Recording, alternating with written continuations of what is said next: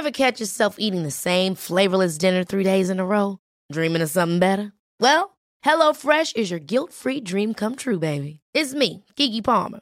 Let's wake up those taste buds with hot, juicy pecan-crusted chicken or garlic butter shrimp scampi. Mm. Hello Fresh.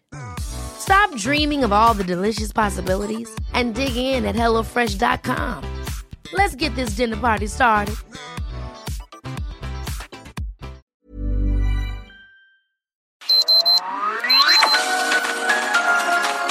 Heraldo Media Group presenta Sergio Sarmiento y Lupita Juárez.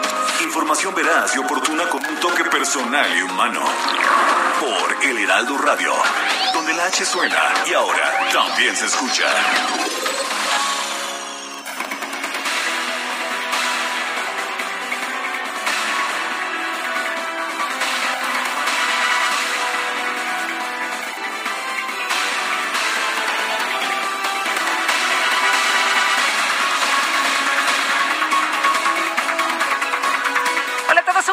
Saludarles. Muy buenos días, bienvenidos a las noticias, a la información en este jueves 30 de diciembre del 2021, penúltimo día de este año. Así que, bueno, pues hay que vivirlo con intensidad, ¿no le parece? A usted hay que cerrar con broche de oro este 2021 que está prácticamente por concluir en información importante y vaya que si hay información en esta jornada, determina el Tribunal Electoral que el Instituto Nacional Electoral tiene que continuar con el proceso de revocación de mandato. Ayer, ¿qué tal?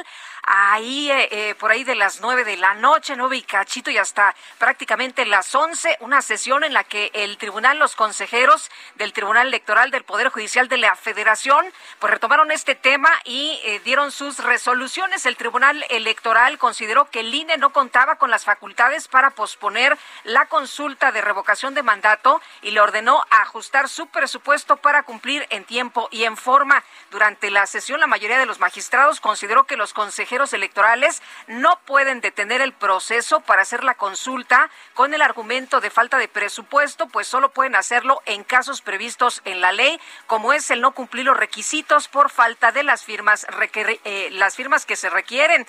Bueno, eh, como usted sabe, el presidente de la Cámara de Diputados, Sergio Gutiérrez Luna, se había desistido de la denuncia penal ante la Fiscalía General de la República contra seis consejeros después de que el presidente Andrés Manuel López Obrador pues eh, había señalado que nada de denuncias penales, ¿se acuerda usted? Le dieron la orden desde presidencia, desde Palacio, por supuesto, e inmediatamente ahí en la Cámara de Diputados, Sergio Gutiérrez Luna, a quien sus eh, compañeros de la oposición quieren remover, por cierto, quieren quitarlo como presidente de la Cámara de Diputados. Pero bueno, regresamos al tema del tribunal. Se argumentó en el proyecto que revocó el acuerdo del INE para posponer la consulta, eh, un planteamiento del magistrado Felipe Fuentes señaló que el Consejo General de este órgano no tiene facultades ni atribuciones para posponer el proceso de revocación de mandato, porque al ser una autoridad en materia electoral tiene la obligación de garantizar su ejercicio, para el cual debe implementar las medidas y realizar ajustes al presupuesto necesarios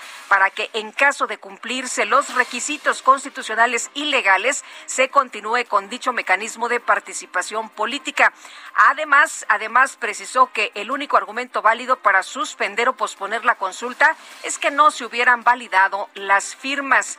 Bueno, hay un punto súper relevante también en esto que eh, de- determina el Tribunal Electoral. En el proyecto se pide al INE gestione mayor presupuesto ante la Secretaría de Hacienda y se solicita a esta dependencia atender la petición de los consejeros para no vulnerar los derechos de los ciudadanos. Vincula pues el tribunal a la Secretaría de Hacienda para que dé recursos, para que el INE solicite recursos para poder llevar a cabo este ejercicio.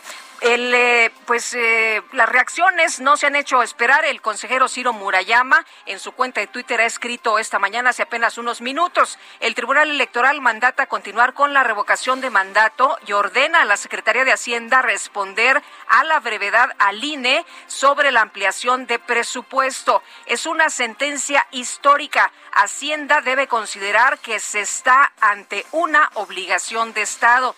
Si el INE México no hubiera acordado posponer la revocación por insuficiencia presupuestal, Sí, eso por lo que hasta se nos quiso encarcelar, no existiría la sentencia del tribunal que perfila la solución al vincular a la Secretaría de Hacienda. Hoy, dice el consejero Ciro Murayama, hoy hay ya una ruta legal clara. Pues así las reacciones esta mañana sobre la decisión del Tribunal Electoral. Y bueno, por otra parte, por otra parte, ¿se acuerda usted de Cuauhtémoc Gutiérrez de la Torre, exdirigente del PRI capitalino? Fue detenido ayer por la noche por agentes de la Policía de Investigación tras una orden de cateo solicitada y obtenida por el Ministerio Público de la Coordinación de Investigación de Delitos de Género. Los elementos de la Fiscalía General de Justicia realizaron la captura. El, eh, ¿Se acordará usted? Le llamaban rey de la basura. Era buscado por la Fiscalía por su probable participación en el delito de trata de personas en su modalidad de explotación sexual al señalarlo como líder de una red de prostitución que operó al interior del partido político. Se le acusa también de publicidad engañosa, de asociación delictuosa junto con otras personas, entre ellas la exdiputada Sandra Vaca, quien se encuentra prófuga de la justicia. Y bueno, hoy muy pendientes también, por supuesto. Fíjese usted que la atención también está puesta hoy, de acuerdo con el sacapuntas del Heraldo, en la audiencia convocada por el juez Augusto Mejía Ojeda para revisar la prisión preventiva contra Rosario Robles, es decir, la exsecretaria de Desarrollo Social está a un paso de enfrentar su juicio en prisión domiciliaria de ser así, el juez Ganter Alejandro Villar, quien la dejó encarcelada, podría enfrentar sanciones económicas muy pendientes. Se va a llevar ahí esta audiencia alrededor de las 3 de la tarde. Vamos a estar muy, muy atentos a ver qué es lo que se decide si Rosario Robles pues continúa continúa con su proceso en su casa en, en arraigo domiciliario. Y el órgano regulador de medicamentos de México autorizó este miércoles el uso de emergencia de la vacuna cubana Abdala contra el COVID-19, así lo informaron las autoridades. Se dictaminó procedente la autorización para uso de emergencia de la vacuna Abdala, informó en un comunicado la Comisión Federal para la Protección contra Riesgos Sanitarios. No, no hay aprobación de la Organización Mundial de la Salud. La aprobación es del órgano regulador de medicamentos de México, la COFEPRIS. Y ya son las 7 de la mañana, 7 con 7 minutos. Las destacadas del Heraldo de México. Muy bien. Yo solo quiero pegar en la radio. Yo solo quiero pegar en la radio.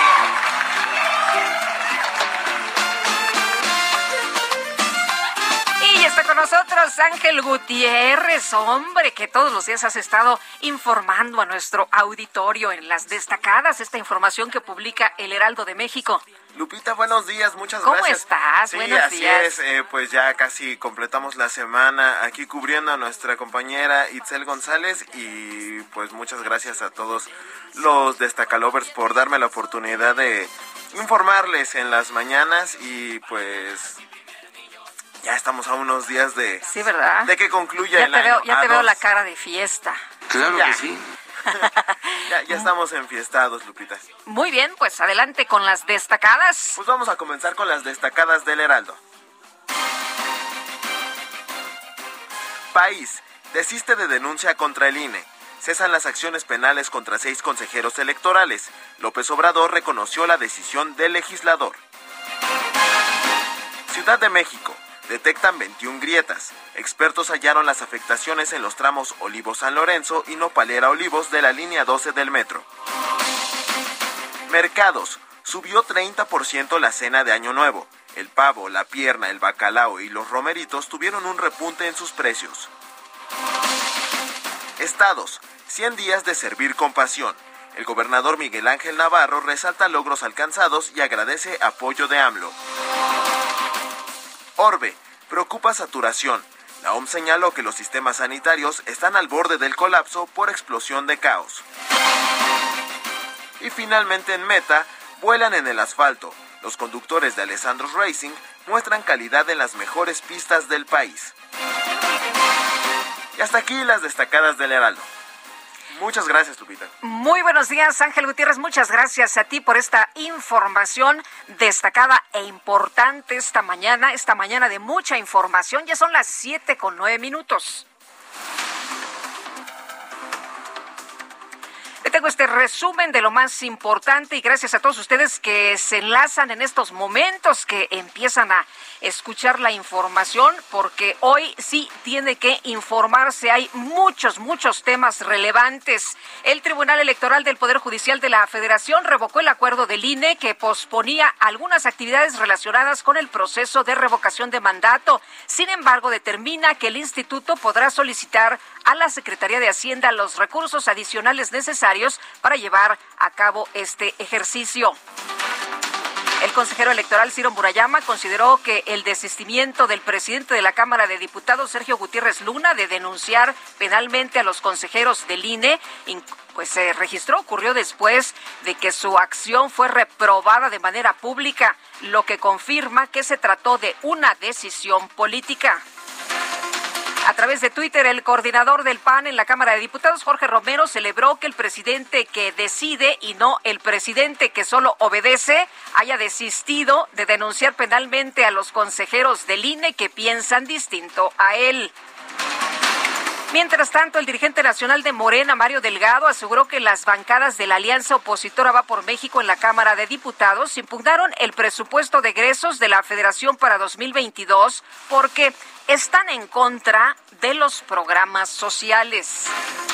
El coordinador de Morena en el Senado, Ricardo Monreal, expresó su solidaridad a la familia del secretario técnico de la Junta de Coordinación Política de la Cámara Alta, José Manuel del Río Virgen, luego de que este fue vinculado a proceso en Veracruz por el delito de homicidio. Y la Fiscalía Especializada en Combate a la Corrupción de Morelos confirmó que lleva a cabo una investigación sobre la llegada de la ausencia eh, del, del gobernador del estado, Cuauhtémoc Blanco. La Fiscalía General de la Ciudad de México detuvo al exdirigente del PRI capitalino Cuauhtémoc Gutiérrez de la Torre por su presunta responsabilidad en el delito de trata de personas en su modalidad de explotación sexual. Detención ocurrió ayer por la noche, ya se dieron a conocer algunas imágenes de su llegada al reclusorio. Y bueno, un elemento de la Guardia Nacional, fíjese usted, murió tras sufrir un ataque armado en la alcaldía de Iztapalapa, en la Ciudad de México, cuando se dirigía a una diligencia a bordo de un automóvil oficial. La Universidad de Guadalajara denunció que dos vigilantes fueron asesinados en las antenas del Canal 44 en el Cerro eh, pues eh, del 4 durante un ataque de sujetos armados que intentaban interrumpir en las instalaciones. Pues quisieron enfrentarlos los eh, vigilantes, sin embargo, pues ahí, ahí la, la situación resultaron muertos, los asesinaron. Y en Guerrero, habitantes del municipio de Chilapa expulsaron elementos del ejército, la Guardia Nacional y la Policía Ministerial, luego de que estos desarmaron a policías comunitarios. Activistas sociales criticaron que la gobernadora de Guerrero, Evelyn Salgado Pineda, haya designado a una militar como titular de la Fiscalía General del Estado. Bueno, hay quien señala que el país está militarizando y hay quienes dicen que no, quienes están en el gobierno, aunque cada vez vemos pues más puestos ocupados por elementos del ejército. Y este miércoles se registró un incendio al interior de la subestación de la Comisión Federal de Electricidad allá en Ixtaxoquitlán, Veracruz, luego de que uno de los transformadores presentó una falla. En Veracruz se reportó un incendio en la refinería Lázaro Cárdenas en el municipio de Minatitlán. Aparatoso, aparatoso este incendio y hasta el momento no se han confirmado personas lesionadas. Expertos de la Universidad Autónoma de Nuevo León encontraron 21 grietas en el tramo elevado de la línea 12 del metro de la Ciudad de México, con un avance del 28% en la inspección física de la estructura. La jefa de gobierno de la Ciudad de México, Claudia Sheinbaum, señaló que es posible que el concierto de fin de año, que fue pospuesto por el repunte de casos de COVID, se pueda realizar en otra fecha, por ejemplo, el Día del Amor y la Amistad. Vamos a ver cómo eh, continúa la tendencia, puede ser también para el Día del Amor y la Amistad, pero se va a celebrar este concierto con Los Ángeles Azules. Eh, ya hablamos con el grupo, con los productores, entonces quedó pospuesto, no se cancela, sino se pospone nada más para un mejor momento. Seguirá siendo un regalo para los capitalinos. Seguirá siendo un regalo para los capitalinos. Bueno, hay que estar atentos porque se ha cuadruplicado el número de casos en la Ciudad de México. La Organización Mundial de la Salud advierte de un tsunami de contagios y también, pues yo no sé usted, pero cada vez nos enteramos de más personas cercanas o conocidas que se han contagiado y también de famosos. Se ha dado a conocer que eh, la chilindrina, la chilindrina a través de sus redes sociales ha dado el reporte de positivo a COVID. Este es el dato que da a conocer a través de sus redes sociales pues eh, más contagios, más contagios de personas en el país, así que hay que estar muy atentos, hay que estar protegidos, no baje la guardia. La Comisión Federal para la Protección contra Riesgos Sanitarios COFEPRIS autorizó el uso de emergencia de la vacuna contra el COVID-19 Abdala, la cual fue desarrollada, por cierto, en Cuba. ¿Usted se pondría esta vacuna Abdala desarrollada en Cuba? ¿Tiene la autorización? De la COFEPRIS, no de la Organización Mundial de la Salud, pero sí de la COFEPRIS. La Secretaría de Salud Federal informó que este miércoles se registraron 188 muertes por COVID-19 en México, así como 5.290 casos confirmados. Israel levantó las restricciones de viaje que había impuesto a decenas de países europeos y africanos por la propagación del COVID-19. Sin embargo, en la lista roja incluyó a México, Estados Unidos, Reino Unido y también a Canadá. La directora de los Centros para el Control y la Prevención de Enfermedades de los Estados Unidos, Rochelle Walensky, llamó a los ciudadanos a vacunar contra el COVID-19 a todos los niños ante el aumento de contagios de la variante Omicron. Bueno, esto es allá en los Estados Unidos. Aquí el subsecretario de Salud, Hugo López Gatel, dice que no es necesario. El director de la Organización Mundial de la Salud, Tedros Adhanom Ghebreyesus, advirtió que la propagación conjunta de las variantes Delta y Omicron podría generar un tsunami de casos de COVID-19, poniendo una gran presión sobre los sistemas de salud que ya están al borde, al borde del colapso. Y las autoridades sanitarias de Francia informaron que este miércoles se registró un nuevo récord diario de contagios de COVID-19 en ese país, con un total de 208 mil casos confirmados. Por su parte, el Reino Unido notificó 183 mil 37 nuevos casos de COVID, que son 53 mil más que el récord anterior registrado el martes pasado. Bueno, en Argentina también se, eh, pues, se, ha, se, ha, reportado un nuevo récord de contagios en las últimas 24 horas con un total de 42.032 casos nuevos. Los alcaldes de las principales ciudades de Bolivia decidieron no permitir las celebraciones de Año Nuevo debido al aumento de los casos de COVID.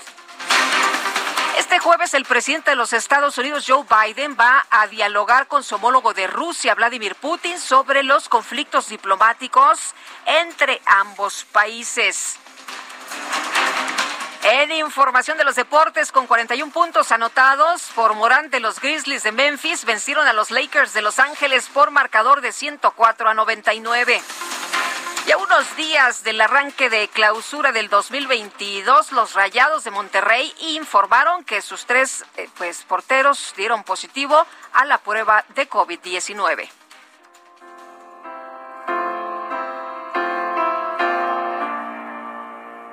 There ain't no gold in this river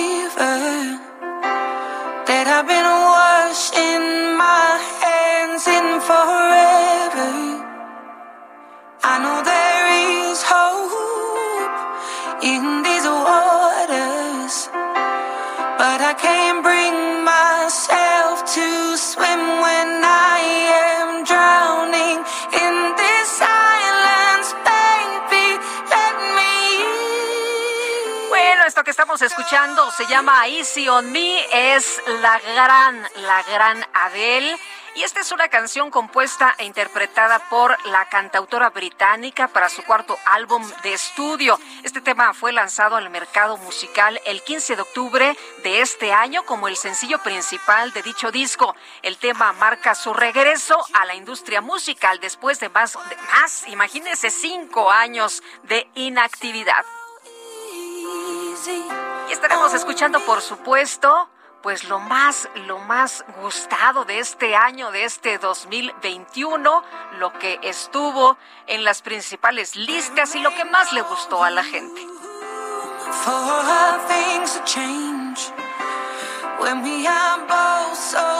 Y vámonos esta mañana para conocer cómo están las calles a esta hora. Gerardo Galicia desde la zona oriente. Gerardo, ¿qué tal? Muy buenos días. Así es, Lupita. Muy buenos días. Excelente mañana. Y estamos encontrando un avance realmente rápido sobre el anillo periférico para nuestros amigos que están dejando atrás la zona del eje 5 sur y se dirigen hacia la calzada Ermita Iztapalapa. Logramos alcanzar velocidades cercanas a los 50 o 60 kilómetros por hora. En general, se mantiene como una buena opción si se dirigen a la zona sur de la capital, el periférico por lo menos, para llegar a la calzada Ermita Iztapalapa es una muy buena opción y en el sentido opuesto se puede alcanzar la velocidad máxima de 80 kilómetros por hora. Por supuesto, no hay que abusar del acelerador. Y por lo pronto, Lupita, el primer reporte ya estamos recorriendo las calles de la Ciudad de México. Gracias, Gerardo. Buen día. Buenos días también para ti. Israel Lorenzana, ¿dónde andas? Muy buenos días, cuéntanos. Lupita, muchísimas gracias. Un gusto saludarte esta mañana. Pues nosotros ya estamos recorriendo parte de la alcaldía Gustavo Madero, es la zona norte de la ciudad. Y esta vez nos encontramos ubicados en la zona de la raza. Y hemos recorrido parte del de los Insurgentes, desde la México Pachuca, desde el perímetro del Río de los Remedios, en donde hay que recordar se llevan a cabo obras, motivo por el cual, bueno, pues hay un lento es una lenta circulación de vehículos, esto con dirección hacia la zona de Indios Verdes. Hay que, por supuesto, anticipar su paso a este punto o bien utilizar como alternativa la avenida Centenario. Ya llegando Insurgentes, la circulación retoma velocidad, hay que superar precisamente en eh, la zona de Indios Verdes, el paradero del transporte público, para pues eh, que mejore la velocidad hacia la zona de Avenida Instituto Politécnico Nacional, el Eje 5 Norte San Juan de Aragón y también, por supuesto, hacia la zona de Río Consulado. El sentido opuesto, la circulación sin ningún problema, a muy buena velocidad los automovilistas que van con dirección hacia la zona de la vía Morelos o más allá, hacia el perímetro centro de Ecatepec. Lupita, la información que te tengo. Muy bien, muchas gracias, Israel. Hasta luego. Hasta luego. Regresamos contigo un poco más adelante, por supuesto. El gobernador de Nayarit el día de ayer rindió un informe con motivo de los primeros 100 días de gobierno y, bueno, aseguró, eh, entre otras cosas, que Santiago Nieto reestructurará instituciones en la entidad. El gobernador Miguel Ángel Navarro eh, anunció que el ex titular de la Unidad de Inteligencia Financiera trabajará en Nayarit, allá con él. Y, bueno, Miguel Ángel Navarro. Eh, comentó que lo hará desde un organismo externo y que su encargo servirá para reestructurar las instituciones del Estado. Navarro Quintero aseguró que no se creará una dependencia estatal eh, distinta ni se va a sumar a otra ya existente, sino que con un grupo de asesores se evaluará el desempeño de las secretarías y órganos nayaritas para establecer regulaciones internas tendientes a establecer un gobierno anticorrupción. Y bueno, también le preguntaron sobre los honorarios que podría cobrar Nieto Castillo. Se deduce que dentro de una estructura de gobierno no podría superar los 80 mil pesos mensuales que gana el gobernador, ya que nadie puede ganar más que él, según disposiciones del tabulador de salarios máximos establecidos por el mandatario estatal y aprobados por el Poder Legislativo. Bueno, y por otra, por otra parte, por otra parte, comentarle a usted sobre el traslado de medicamentos. Fíjese que el titular del IMSS, Robledo, informó que la Secretaría de la Defensa Nacional, la Sedena,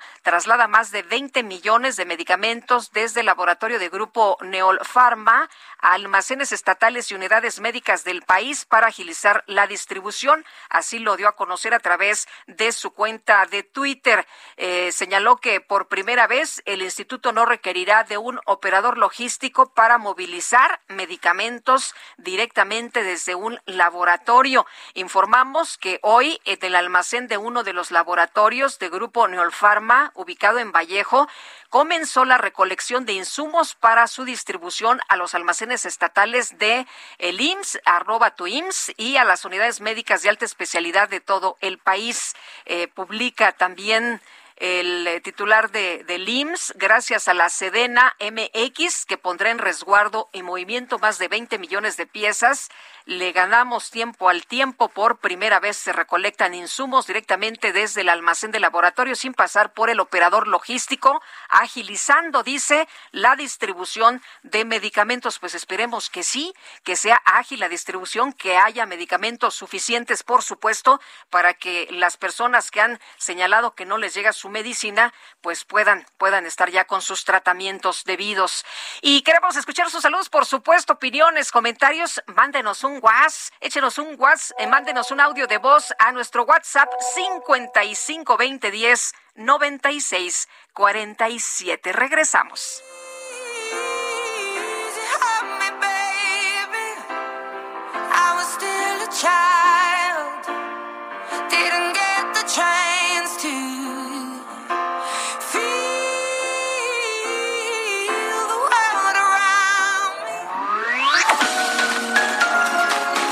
Sarmiento y Lupita Juárez quieren conocer tu opinión, tus comentarios o simplemente envía un saludo para ser más cálida esta mañana. Envía tus mensajes al WhatsApp 5520 109647.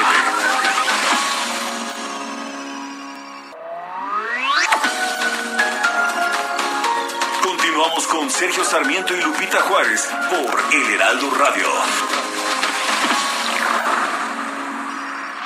So they tell me that you're looking for a girl like me. So they tell me that you're looking for a girl like me. A.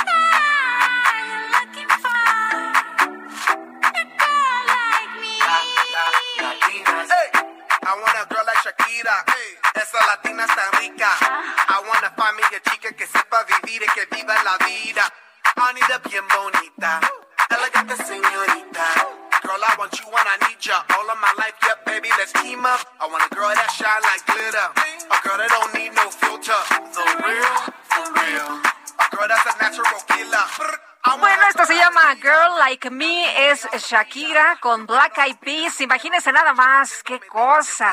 No, hombre, sensacional. Este sencillo salió en diciembre del 2020, sin embargo, sonó todo el 2021. El videoclip recibió 23 millones de visitas. En los primeros tres días, la coreografía del video se volvió viral por cierto, en TikTok usted lo intentó, donde los fanáticos, bueno, pues intentan recrear los movimientos de baile de Shakira.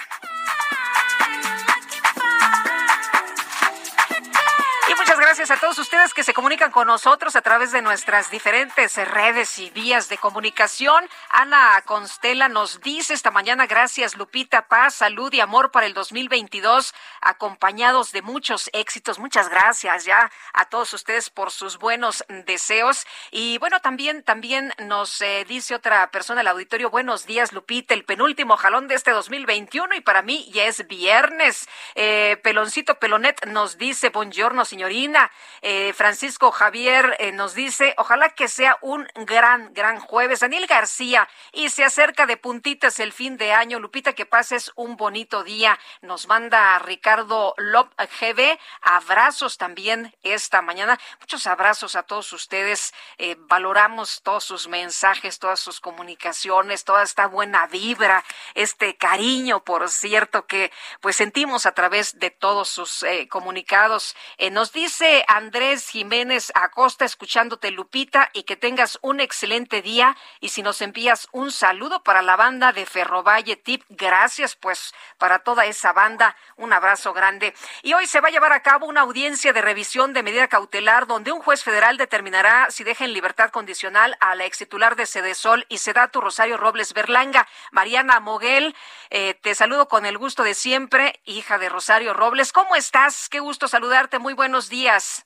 Lupita, buenos días. Muchas gracias por el espacio. Saludos a todos los que te escuchan y por supuesto al equipo de producción. Oye, Mariana, cuéntanos, ¿qué es lo que esperas para el día de hoy?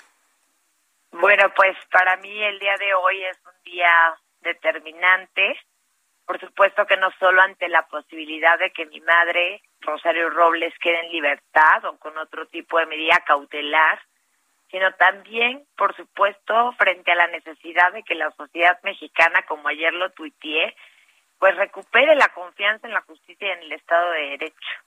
yo descubrí dentro del Poder Judicial no solamente este tipo de pseudo jueces que nos tocaron desde el inicio como Delgadillo Padierna, que no honran la investidura, sino también nos encontramos el otro lado del Poder Judicial, ¿no? A, a un gran juez tercer de amparo que no nos otorgó una resolución de privilegios, sino nos otorgó una resolución de eh, apegada conforme a derecho en donde incluso acusó al juez Ganter, al que hay que ponerle mucha atención y no perderle el ojo de lo que hoy dictamine, porque no solamente le está convocando una nueva audiencia, sino que lo apercibió y de que si incumple podrá tener sanciones tanto administrativas, económicas, separación del cargo, incluso hasta penales. Es, eh, el, el, juez, el juez de amparo determina que el juez Ganter omitió la resolución del tribunal y ordena, él es el que ordena esta nueva audiencia. Así es, el juez de amparo determina que se queda sin efecto la sentencia que vive, que todos estuvimos muy pendientes, estuve con ustedes en la Sí. entrevista del pasado 20 de octubre, ¿no? Donde el juez Ganter determinó otra vez confirmar la prisión preventiva. Ahora el juzgador resolvió que Ganter no cumplió con esta determinación y además del noveno tribunal colegiado que ni siquiera la revisa y lo acusa, me refiero no lo acusa, lo señala en esta resolución de omiso. ¿Y qué puede pasar?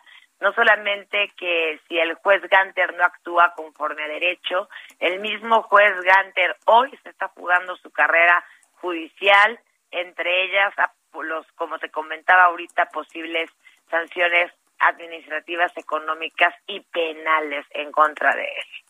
Eh, Mariana, ¿a qué hora es la audiencia el día de hoy? La audiencia es a las 15, a las 15 horas. Estaré ahí desde a partir de las 14 horas aproximadamente, esperando a que me dejen ingresar, poder acompañar a mi madre.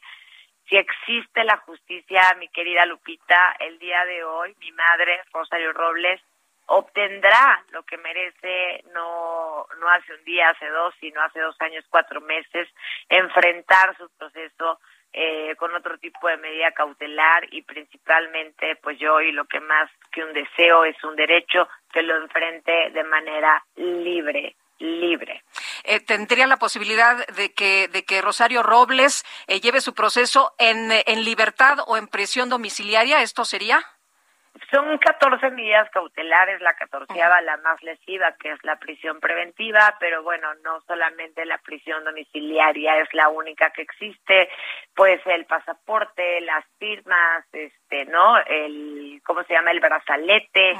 A lo que voy con esto, existen diversas medidas cautelares que podrían ser hoy las que se le otorguen a mi madre Rosario Robles. Definitivamente lo que sí está muy claro en esta resolución es que es muy claro el juez tercero de amparo, E. Octavio Mejía, en decir y acusar de omiso al juez Ganter.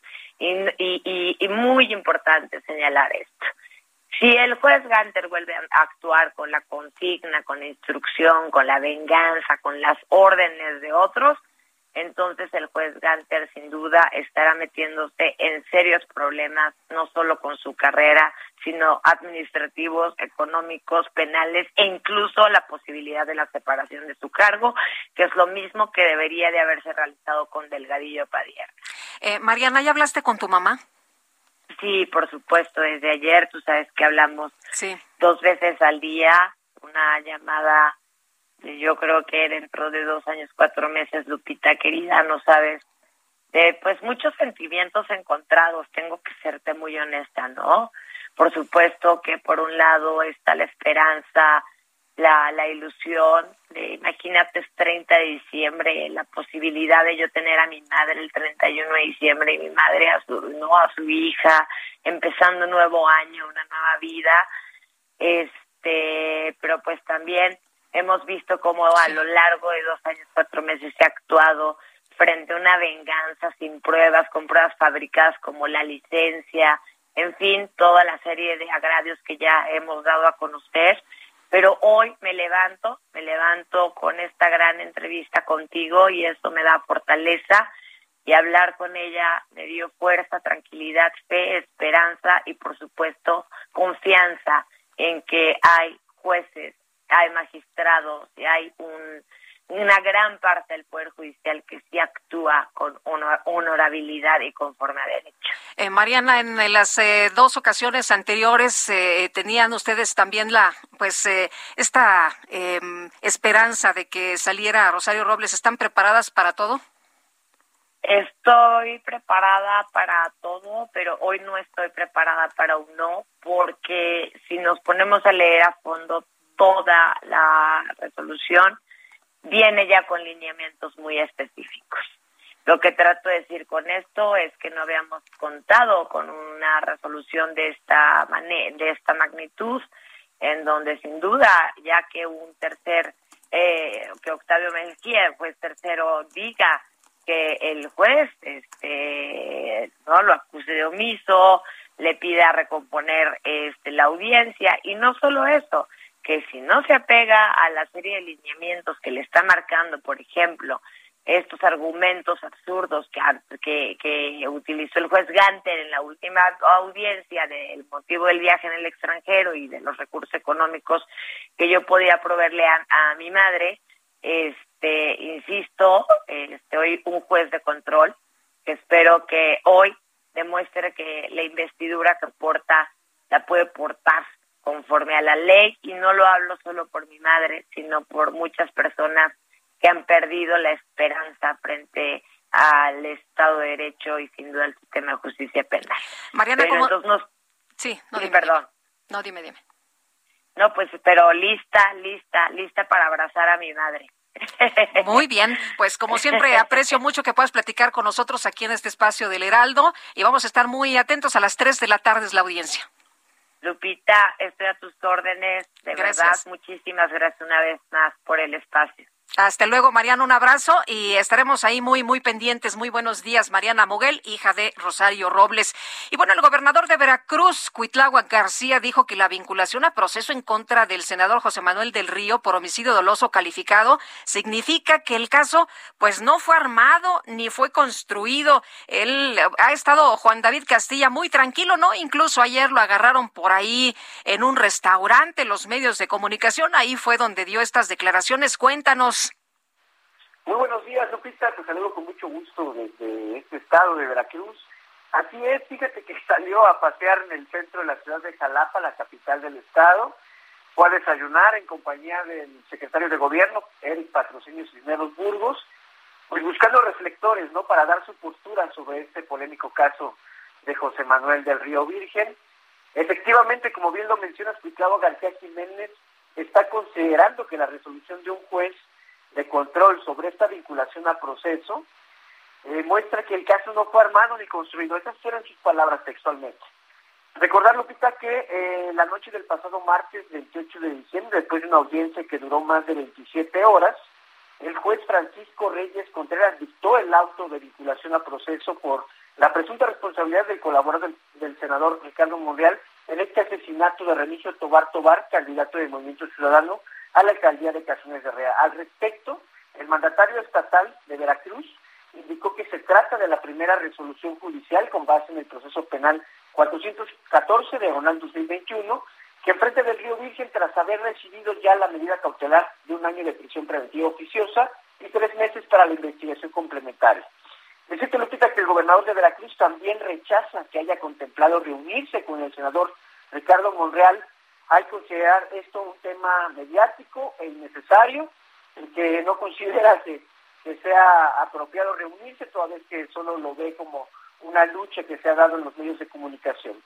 Cabe recordar, Lupita, que el senador Dante Delgado ha declarado que el caso del río corresponde a una venganza política, toda vez que se da en medio de una discusión mediática entre Cuitlavo García y Ricardo Monreal sobre el polémico delito de ultrajes a la autoridad en el estado de Veracruz. También recordar que el, el, abogado Jorge Reyes Peralta, abogado de José Manuel, denunció que la Fiscalía General del Estado no ha presentado elementos de prueba que realmente relacionen a su cliente con el homicidio de Remigio Tobar.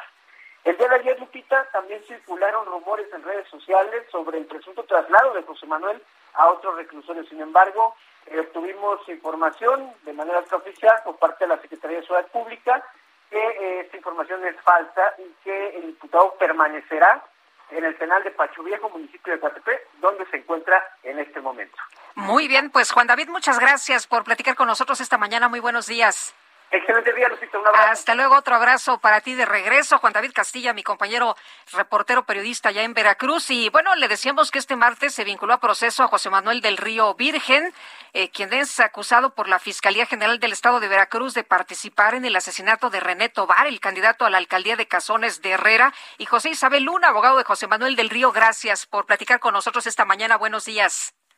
Buenos días, un saludo a todo tu auditorio. Eh, José Isabel, eh, la fiscalía, eh, pues eh, ha señalado esto, ha, pues dado esta información. Sin embargo, el reporte de mi compañero Juan David Castilla y también lo que dice el, el abogado, otro de los abogados de José Manuel del Río, es que no hay pruebas ni testigos de este caso. Cuéntanos, José Isabel, cuál es la situación, cuál es la situación de José Manuel del Río en estos momentos vinculado a proceso, qué es lo que sigue ahora, porque pues eh, no hay testigos de este caso, no hay pruebas, entonces, ¿por qué está en la cárcel? Sí, mira, el, el juez, de manera ilegal y arbitraria, eh, vincula a proceso, efectivamente, sin pruebas, sin, sin, sin ningún señalamiento, este, por, con puras conjeturas. El Ministerio Público hace su imputación a través de conjeturas, sin algún soporte eh, probatorio. Y aún así, a pesar de que se evidenció que no existían pruebas, el mismo juez, al momento de dictar su resolución, admite que no hay pruebas. De todos modos, él decide eh, darle valor a la versión a título de conjetura a la fiscalía. Es increíble cómo la norma, el juez este, no la acata y, y empieza a violar derechos fundamentales de- del, del señor José Manuel.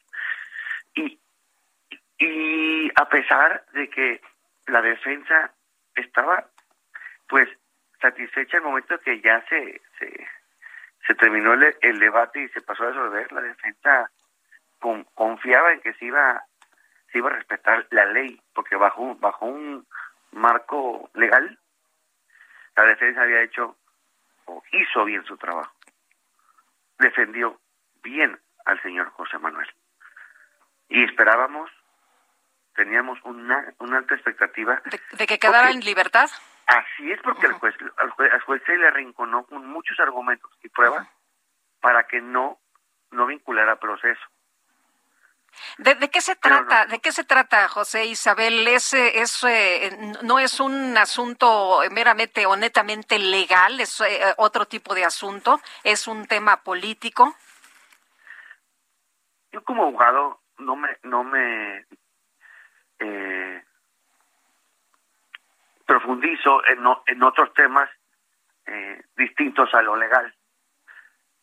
Yo, yo tengo una responsabilidad que es hacer toda, toda, todo estrategia legal para que José Manuel quede en, li- en libe- en libertad. En eso es lo que pienso y eso es lo que roba mis pensamientos. Entonces, como abogado prudente y respetuoso, eh, no mi deseo dar alguna opinión de esa naturaleza. Eh, sí. Así es. José Isabel, el eh, senador Ricardo Monreal señaló que en Veracruz se siguen violentando los principios del debido proceso y presunción de inocencia. ¿Estás de acuerdo con esto? Estoy de acuerdo en que el juez, eh, respecto al auto de vinculación a proceso, violó derechos humanos, violó eh, garantías individuales y sí violó también el debido proceso. Lo violó de una manera, este, ¿cómo se puede llamar? Descomunal. Es un monumento a, a, a, a- un cúmulo de violaciones que hizo el juez y obviamente no una conjetura jamás va a vencer a una presunción de inocencia. Pruebas sí deben de vencer a la presunción de inocencia. Pero en México las conjeturas no son prueba.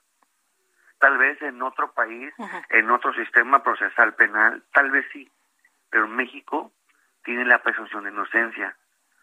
Y juzgar con conjeturas es como decir, invento un principio de culpabilidad y no un principio de presunción de inocencia. ¿Sí me explico? Sí. Eh, Entonces, ah, sí, dígame. No, no, no, José Isabel, eh, solamente preguntar eh, eh, qué es lo que sigue, cuál es la estrategia de ustedes para continuar con este caso de José Manuel del Río. ¿Se va a quedar en la cárcel tres meses más? ¿Se va a quedar todo el año? ¿Qué es lo que eh, lo que sigue para que pues eh, ustedes puedan, eh, como quieren, dejarlo en libertad? Claro, pues, eso es, eso es ahora sí que eh, el fin de todo defensor, poner en libertad a, a sus representados. La, la defensa, que somos varios, y, respeto mucho mis, a, mis, a mis compañeros de fórmula, estamos de- de- de- deliberando qué acción legal haremos. De hecho, en, eh, estamos muy probable, eh, nos presentaremos en los, próximos días, eh, un, muy, muy probable, un, juicio de amparo directo en contra del auto de, vinculación al proceso, donde ahí advertiremos toda, todo el cúmulo de violaciones que, que tuvo el señor José Manuel. Así es. Ah, pues, y el término de- en lo que se resuelve el, el amparo siempre se, se, se estima un aproximado, se estima un aproximado, pero no, como no soy juez federal, no puedo pues opinar más allá, porque son hechos futuros e Claro. inciertos. Lo que sí es de que, pues, eh, eh, hay que, si tenemos 15 días hábiles para presentar un juicio de amparo directo, pues no agotar los 15 días hábiles, eh, hacerlo en un tiempo corto para precisamente acelerar este proceso, porque estamos seguros, estamos convencidos. Uno, primero, la inocencia del, señor José Manuel, que es una persona de respeto. Y además, estamos seguros que ese juicio de amparo, en caso de que se llegase a presentar, eh, tendremos eh, buenas posibilidades, o tenemos posibilidades muy altas en que un juez federal revise el caso bajo la lupa constitucional y lo ponga en libertad. Porque no hay, no hay algo en la ley don- donde se vincule al proceso con conjeturas. Pues José Isabel Luna, muchas gracias por conversar con nosotros esta mañana. Muy buenos días. Alfonso, buenos días y aprovecho para desearte un feliz 2022. Igualmente un abrazo, José Isabel. Muy buenos días. Lo mejor para el año que entra.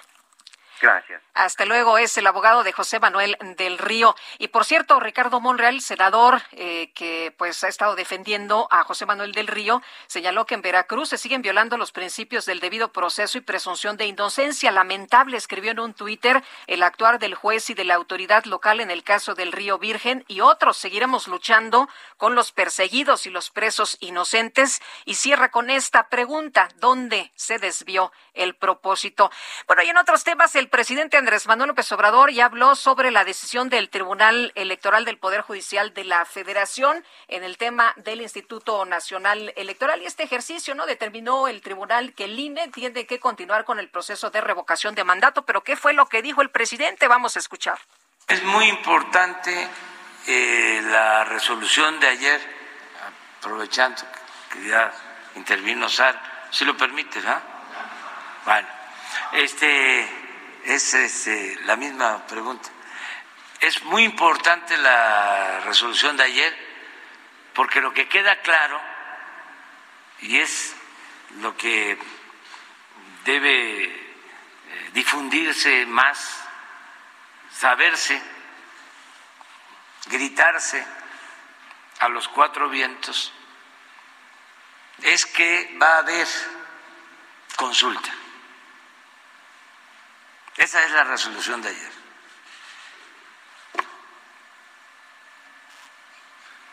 A ver, Eso es la esencia. Va a haber consultas, lo que dice el presidente, y ayer había dicho, ¿no? Bueno, pues si el INE no puede, nosotros hacemos la cooperacha, decía el presidente el día de ayer, planteó una colecta para recaudar fondos para la revocación de mandato y él propuso una consulta incluso por vía telefónica. Dijo, hacemos una cooperacha, le hablamos por ahí a unas encuestadoras y de todas maneras hacemos el ejercicio porque el ejercicio va porque va. Y el eh, Ciro Murayama, el consejero nacional del eh, INE, eh, señaló precisamente su posición sobre la decisión del Tribunal Electoral y dice el tribunal mandata continuar con la revocación de mandato y ordena a la Secretaría de Hacienda responder a la brevedad al INE México sobre la ampliación de presupuesto. Es una sentencia histórica. Hacienda debe considerar que se está ante una obligación de Estado y el presidente de la República muy contento esta mañana porque lo que le interesa es que se lleve a cabo esta consulta de revocación. Tenemos eh, una pausa, pero queremos escuchar sus saludos, por supuesto, sus comentarios. Mándenos un audio a nuestro WhatsApp 552010 9647 y a mi cuenta de Twitter de una vez, querido Quique, es Lupita Juárez H. Regresamos. So they tell me that you're looking for a girl like me. So they tell me that you're looking for a girl like me.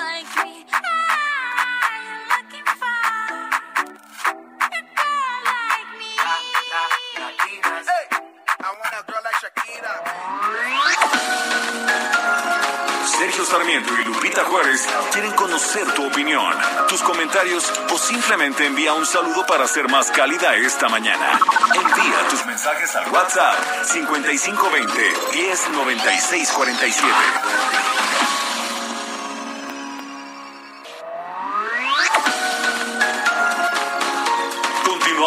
Sergio Sarmiento y Lupita Juárez por El Heraldo Radio.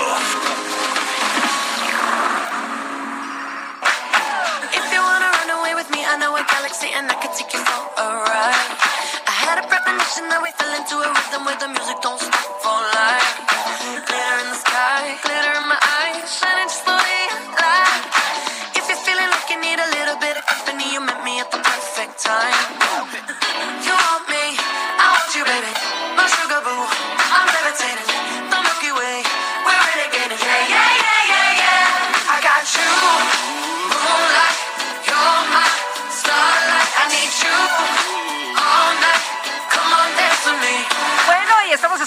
a Dua Lipa. Levitating es una canción de esta cantante británica. Se lanzó el 13 de agosto del 2020 como el quinto sencillo de su segundo álbum de estudio, el Future Nostalgia 2020, a través de Warner Records. Sin embargo, según Spotify, es la quinta canción más escuchada de este 2021.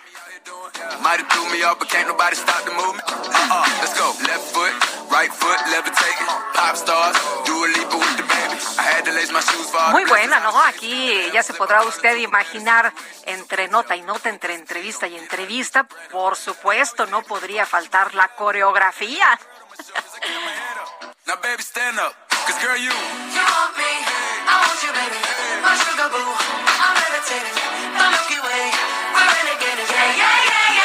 Una chava súper exitosa, además de talentosa, que, que tiene un dueto, por cierto, con Elton John, que les quedó espectacular, que también es de lo más escuchado, ¿verdad? Bueno, al ratito, al ratito.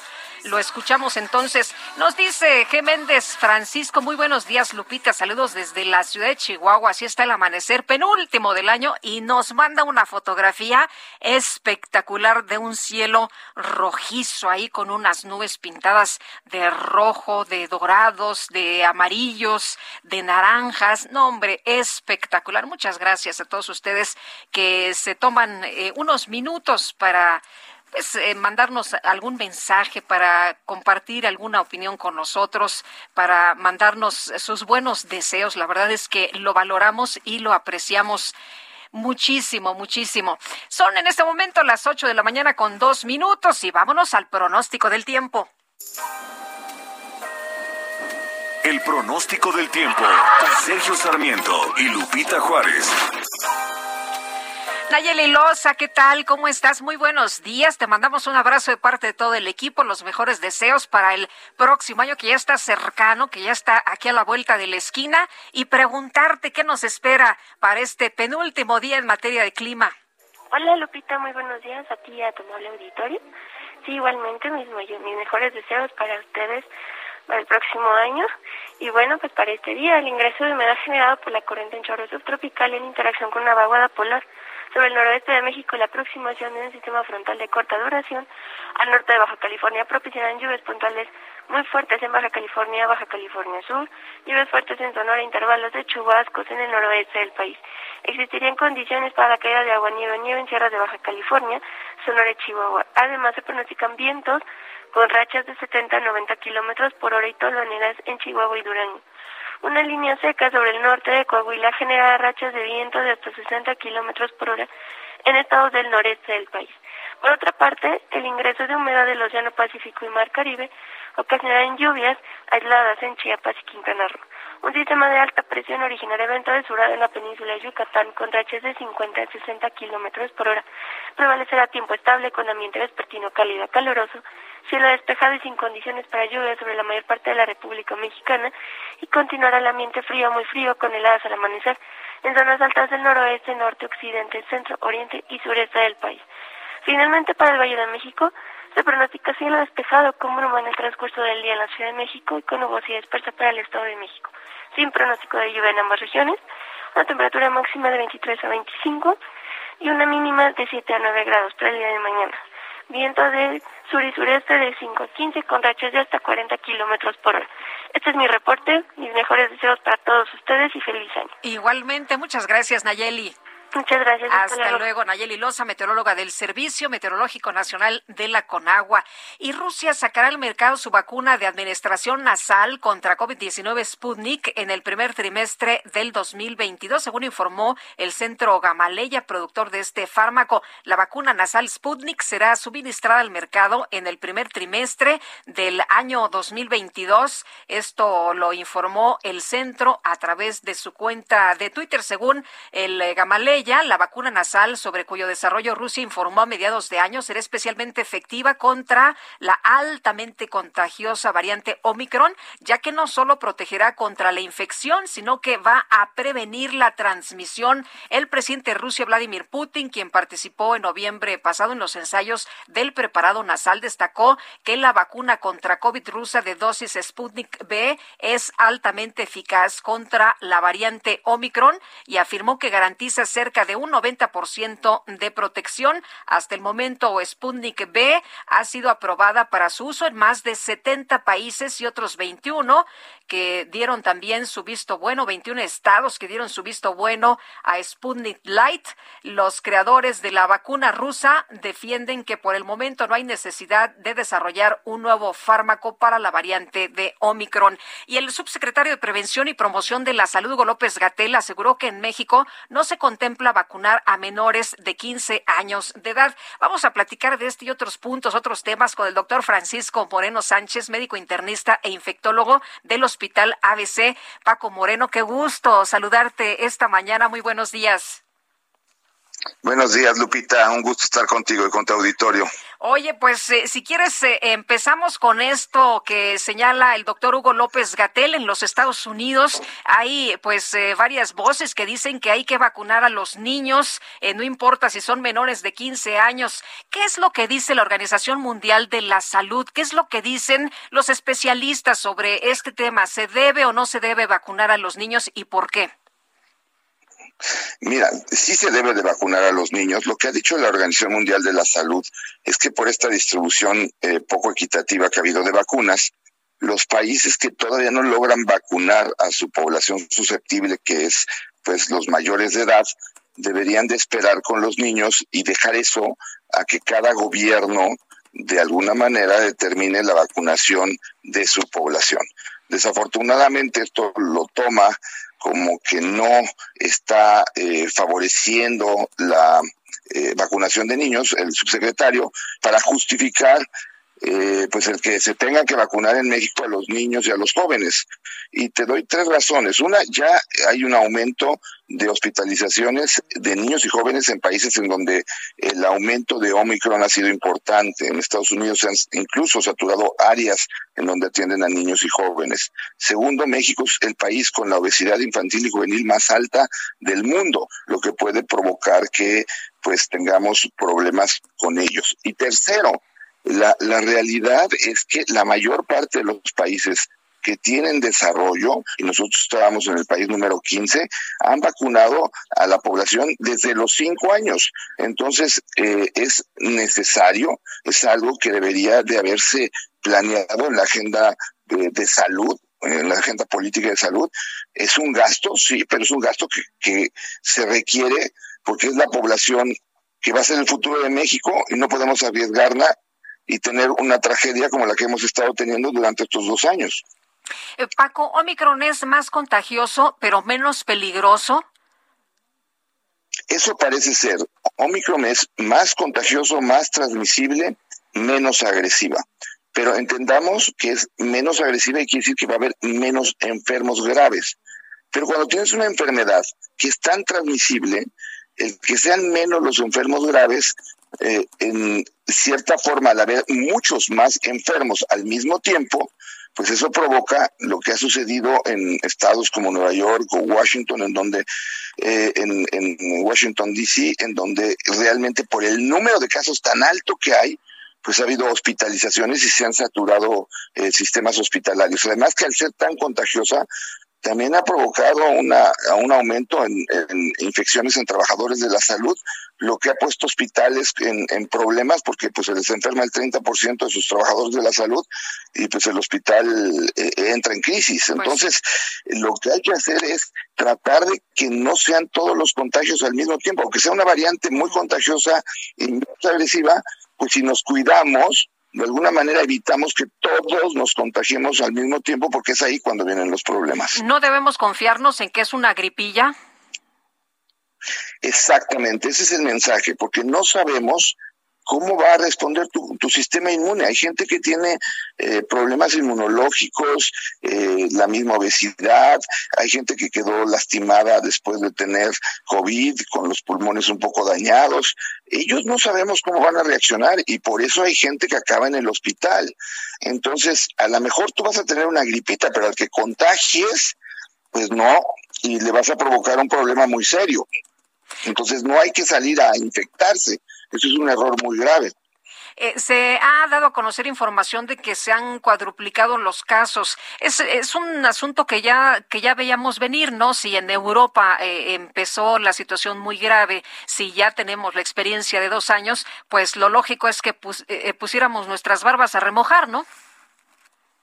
Así es, o sea, eh, mira, yo te puedo decir desde el punto de, de vista de, de nosotros, que, que, recibimos llamadas de pacientes, nunca, y te lo puedo decir así, nunca en eh, lo que va de la pandemia eh, había recibido tantos mensajes de tantos pacientes nuevos. Es, es, increíble la cantidad, no hay, no hay, manera de darse abasto.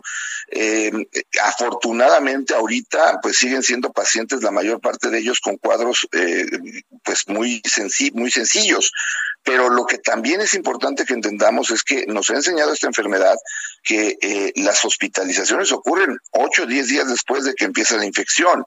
Entonces, no, no nos confiemos, porque que no haya hospitalizaciones ahorita no quiere decir que en una semana estemos llenando los hospitales. Ese es el problema, eso es lo que hay que cuidar. Y sobre todo, pues mañana es año nuevo. Entonces, eh, si están enfermos, por favor, no convivan, no arriesguen a la gente que ha logrado llegar hasta aquí en la pandemia. Pareciera que al ser una variante tan transmisible, pudiera ser que todo el mundo entráramos en inmunidad en tiempo rápido y lográramos que esta, esta pandemia termine. Es algo que se ha comentado que puede ocurrir.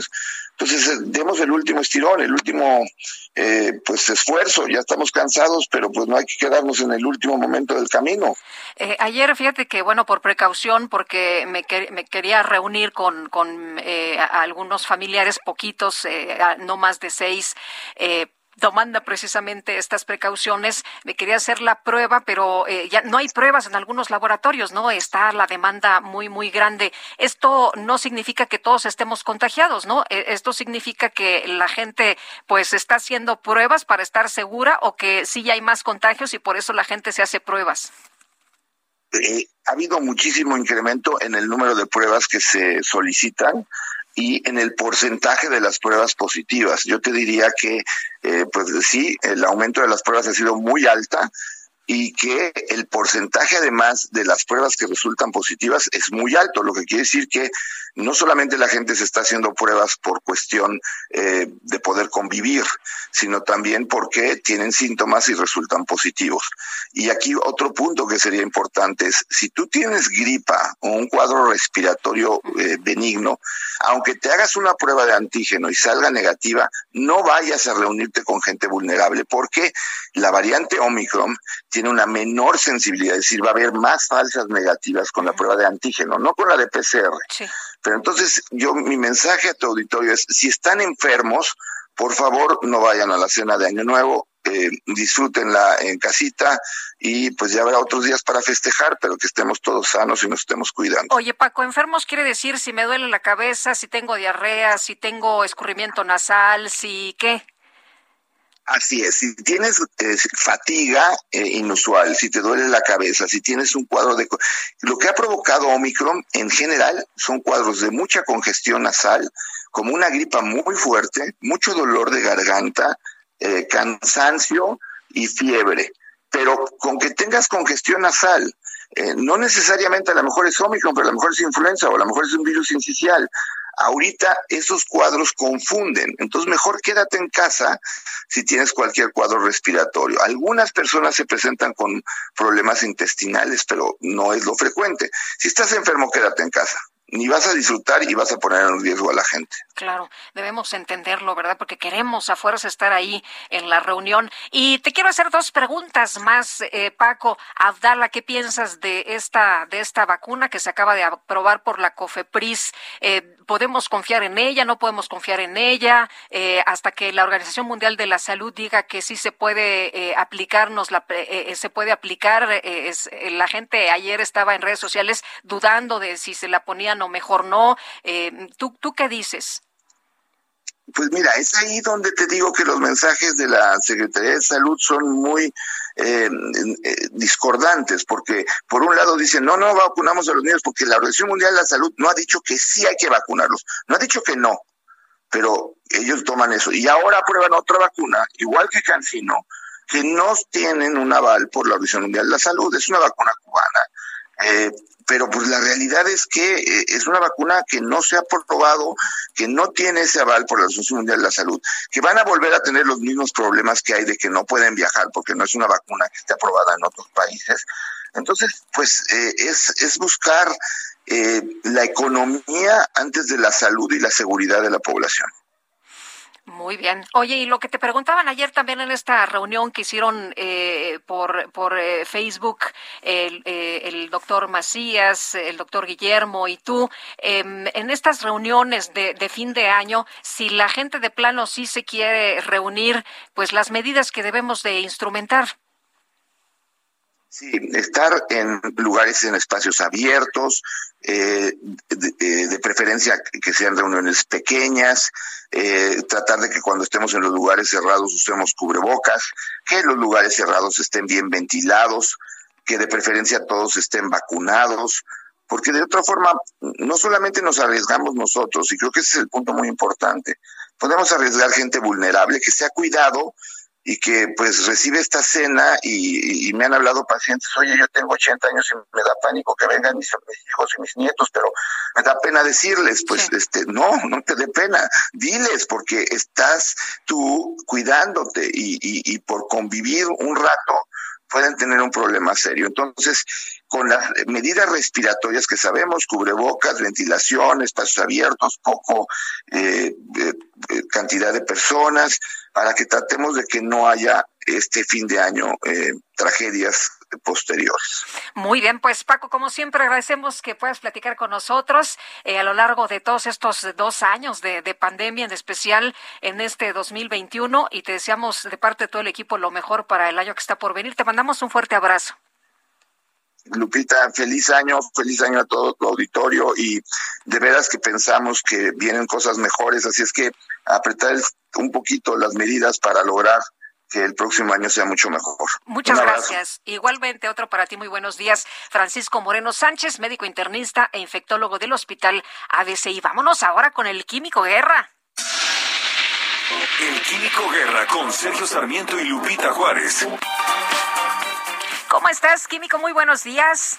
Hola Lupita, en este último jueves del año te quiero dar una muy buena noticia relacionada con la salud, precisamente lo que acaba de hablar Paco hace un momento, ¿verdad? Como eh, pues hay que tomar la información que se recibe en una forma positiva, en una forma sobre todo eh, proactiva.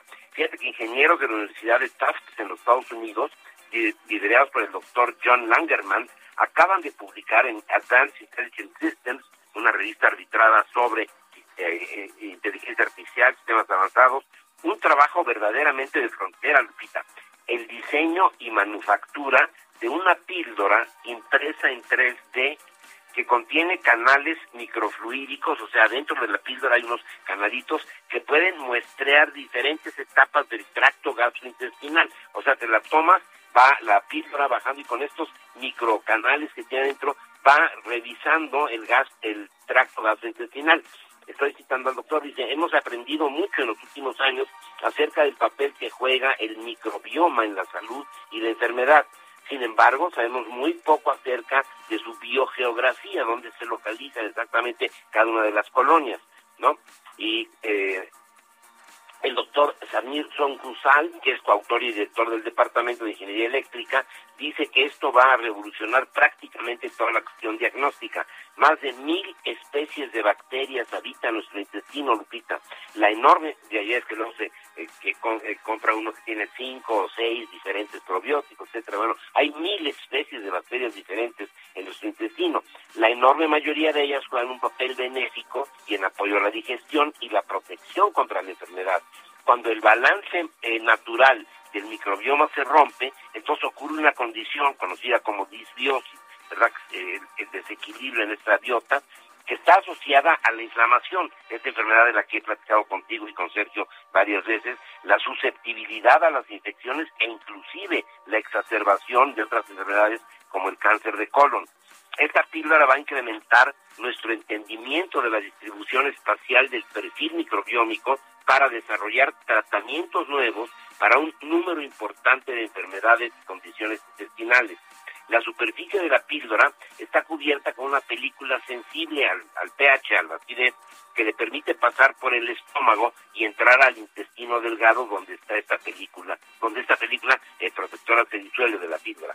Una membrana semipermeable separa dos cámaras dentro de la píldora, fíjate, el avance en una misma píldora, estos microcanales, luego dos cámaras diferentes, una que contiene canales helicoidales que pueden capturar a las bacterias y la otra conteniendo sales de calcio. Estas sales, Lupita, ayudan a crear un flujo, un flujo osmótico por la presión osmótica a través de la membrana que impulsa las bacterias hacia los canales helicoidales, logrando esta, este diagnóstico verdaderamente único. Son noticias buenas en este último jueves del año, Lupita, hablando de la salud. La pandemia efectivamente nos golpeó, nos sigue golpeando todavía, pero nos ha dejado enseñanzas verdaderamente extraordinarias a nosotros los seres humanos. Lupita. Pues sí, y no deja de sorprenderme este tipo de avances químicos que siempre nos traes, nos traes las otras noticias, noticias, las que son verdaderamente importantes, ¿no? Y que son en favor de la humanidad.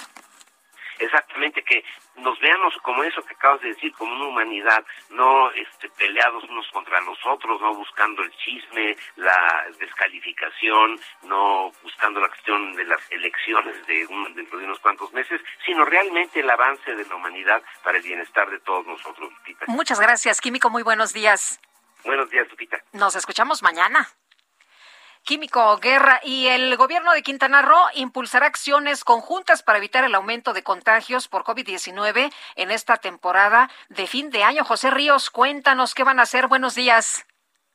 ¿Qué tal, Lupita? Buenos días. Te saludo con gusto a ti y a quienes nos escuchan por el Heraldo Radio. Pues sí, como bien comentas, esta semana el gobierno de Quintana Roo dio a conocer que se están reforzando las acciones para cuidar la salud y salvar más vidas de la gente a fin de prevenir el incremento de contagios por COVID-19 durante esta temporada de Sebrina.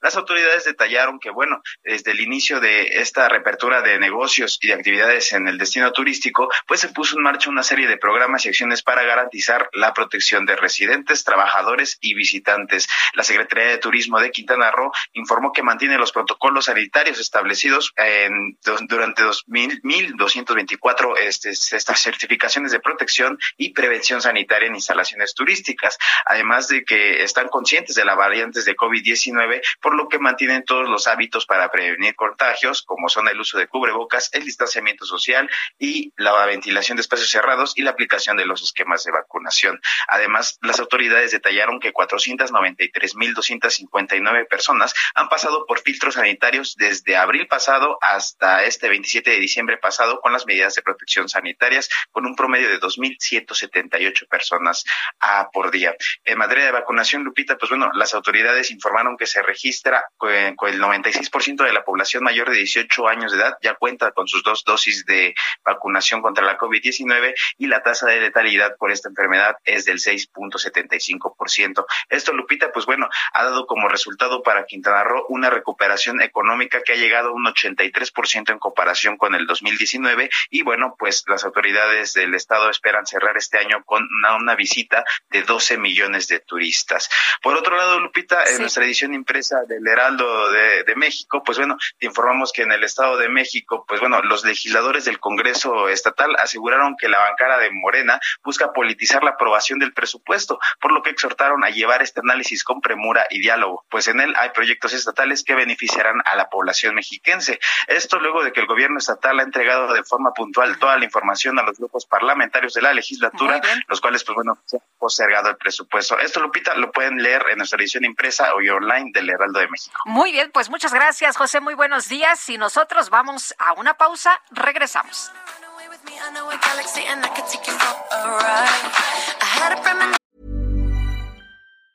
Ever catch yourself eating the same flavorless dinner three days in a row? Dreaming of something better? Well, HelloFresh is your guilt-free dream come true, baby. It's me, Kiki Palmer. Let's wake up those taste buds with hot, juicy pecan-crusted chicken or garlic butter shrimp scampi. Mm. Hello Fresh. Stop dreaming of all the delicious possibilities and dig in at HelloFresh.com. Let's get this dinner party started.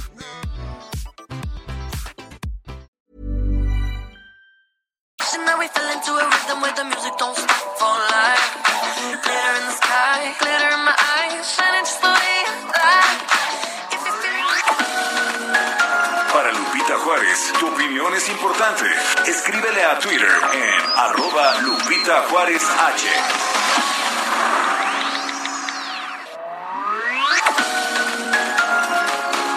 Continuamos con Sergio Sarmiento y Lupita Juárez por El Heraldo Radio.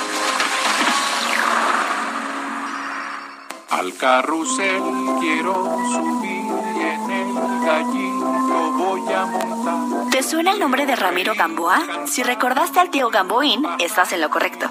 Ramiro Gamboa falleció un día como hoy en 1992 debido a complicaciones por el cáncer de próstata que padecía. Es recordado por su trabajo como uno de los anunciadores de la barra de dibujos animados de Canal 5. Muchas felicidades a ustedes, a nombre de XHGC y de todo el personal del canal.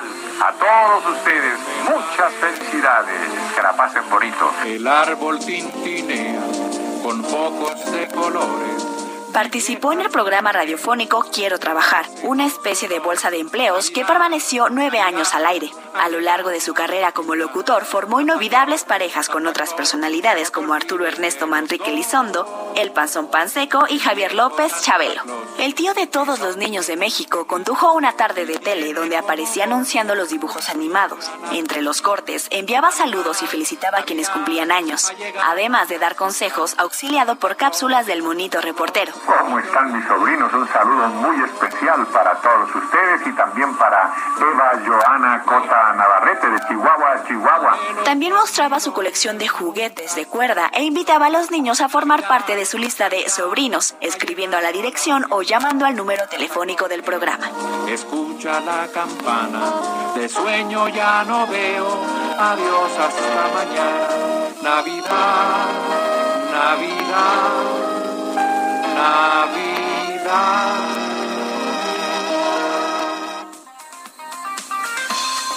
corazón no está bien. Siente el dolor, fuiste infiel.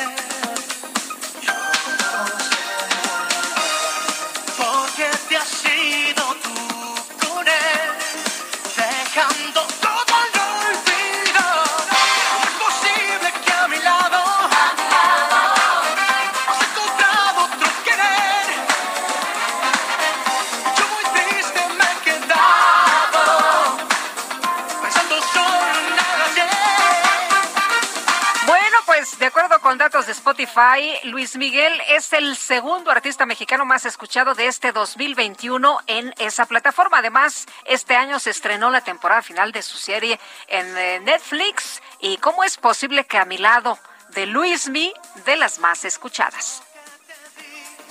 mi corazón tú lo has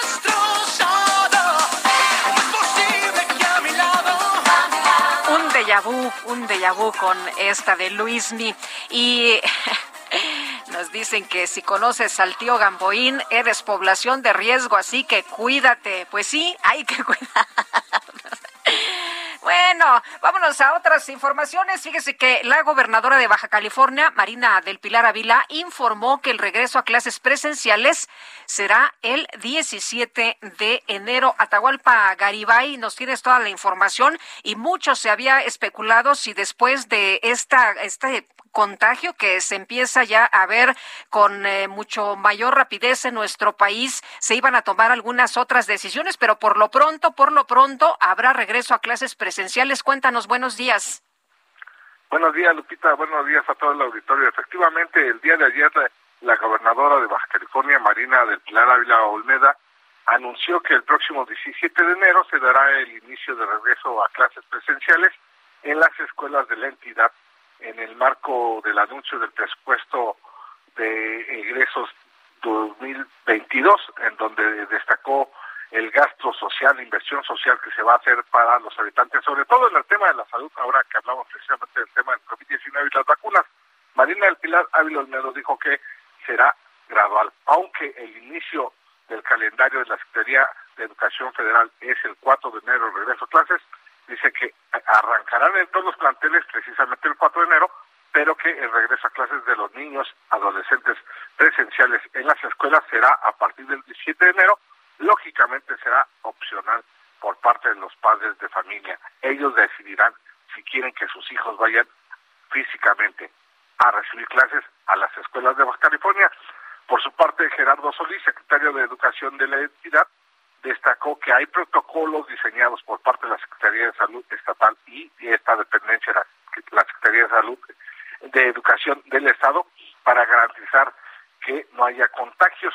Recordar que eh, en septiembre de este año en Baja California se puso en marcha un programa piloto, precisamente un, un, una modalidad híbrida, como se le conoce, Lupita, en donde determinado grupo de menores iban un día sí, otro día no, un día sí, otro día no, a eh, comenzar con 25, luego subieron a 50, así sucesivamente hasta llegar a 200 planteles en los cinco municipios de Baja California. Ahora será diferente, arrancarán parejo en los 17, en el 17 de enero en todos los planteles de Baja California. Además destacar que en Baja California eh, es la única entidad donde se están vacunando menores de edad de eh, 14 a 17 años de edad. El secretario de Salud eh, del Estado, eh, José Amarillas, eh, destacó que pese a que no hay una instrucción a nivel eh, mundial y federal, en Baja California se está priorizando la salud de todos los sectores de la población, en donde eh, casi 3 millones de habitantes ya tienen su doble refuerzo e incluso los adultos mayores están recibiendo desde eh, noviembre el tercer refuerzo, así que eh, la inmunidad del rebaño está garantizada en Baja California. Muy bien, Atahualpa, muchas gracias por el reporte. Muy buenos días. Buen día, feliz año. Hasta luego, igual para ti, un abrazo, muy buenos días. Y por el aumento en casos de COVID-19, el gobernador de Jalisco, Enrique Alfaro, anunció la cancelación de eventos masivos allá en el centro de Guadalajara. Mayeli Mariscal, ¿cómo estás? Muy buenos días, felicidades. Muchas gracias, Lupita. Muy buenos días. Buenos días también a todo el auditorio. Pues el día de ayer, el secretario de Salud aquí en la entidad, Fernando Petersen, en entrevista con medios de comunicación, pues eh, decía que ya van en aumento estos casos de COVID-19 en el estado. Son 2.029 casos activos actualmente los que se registran.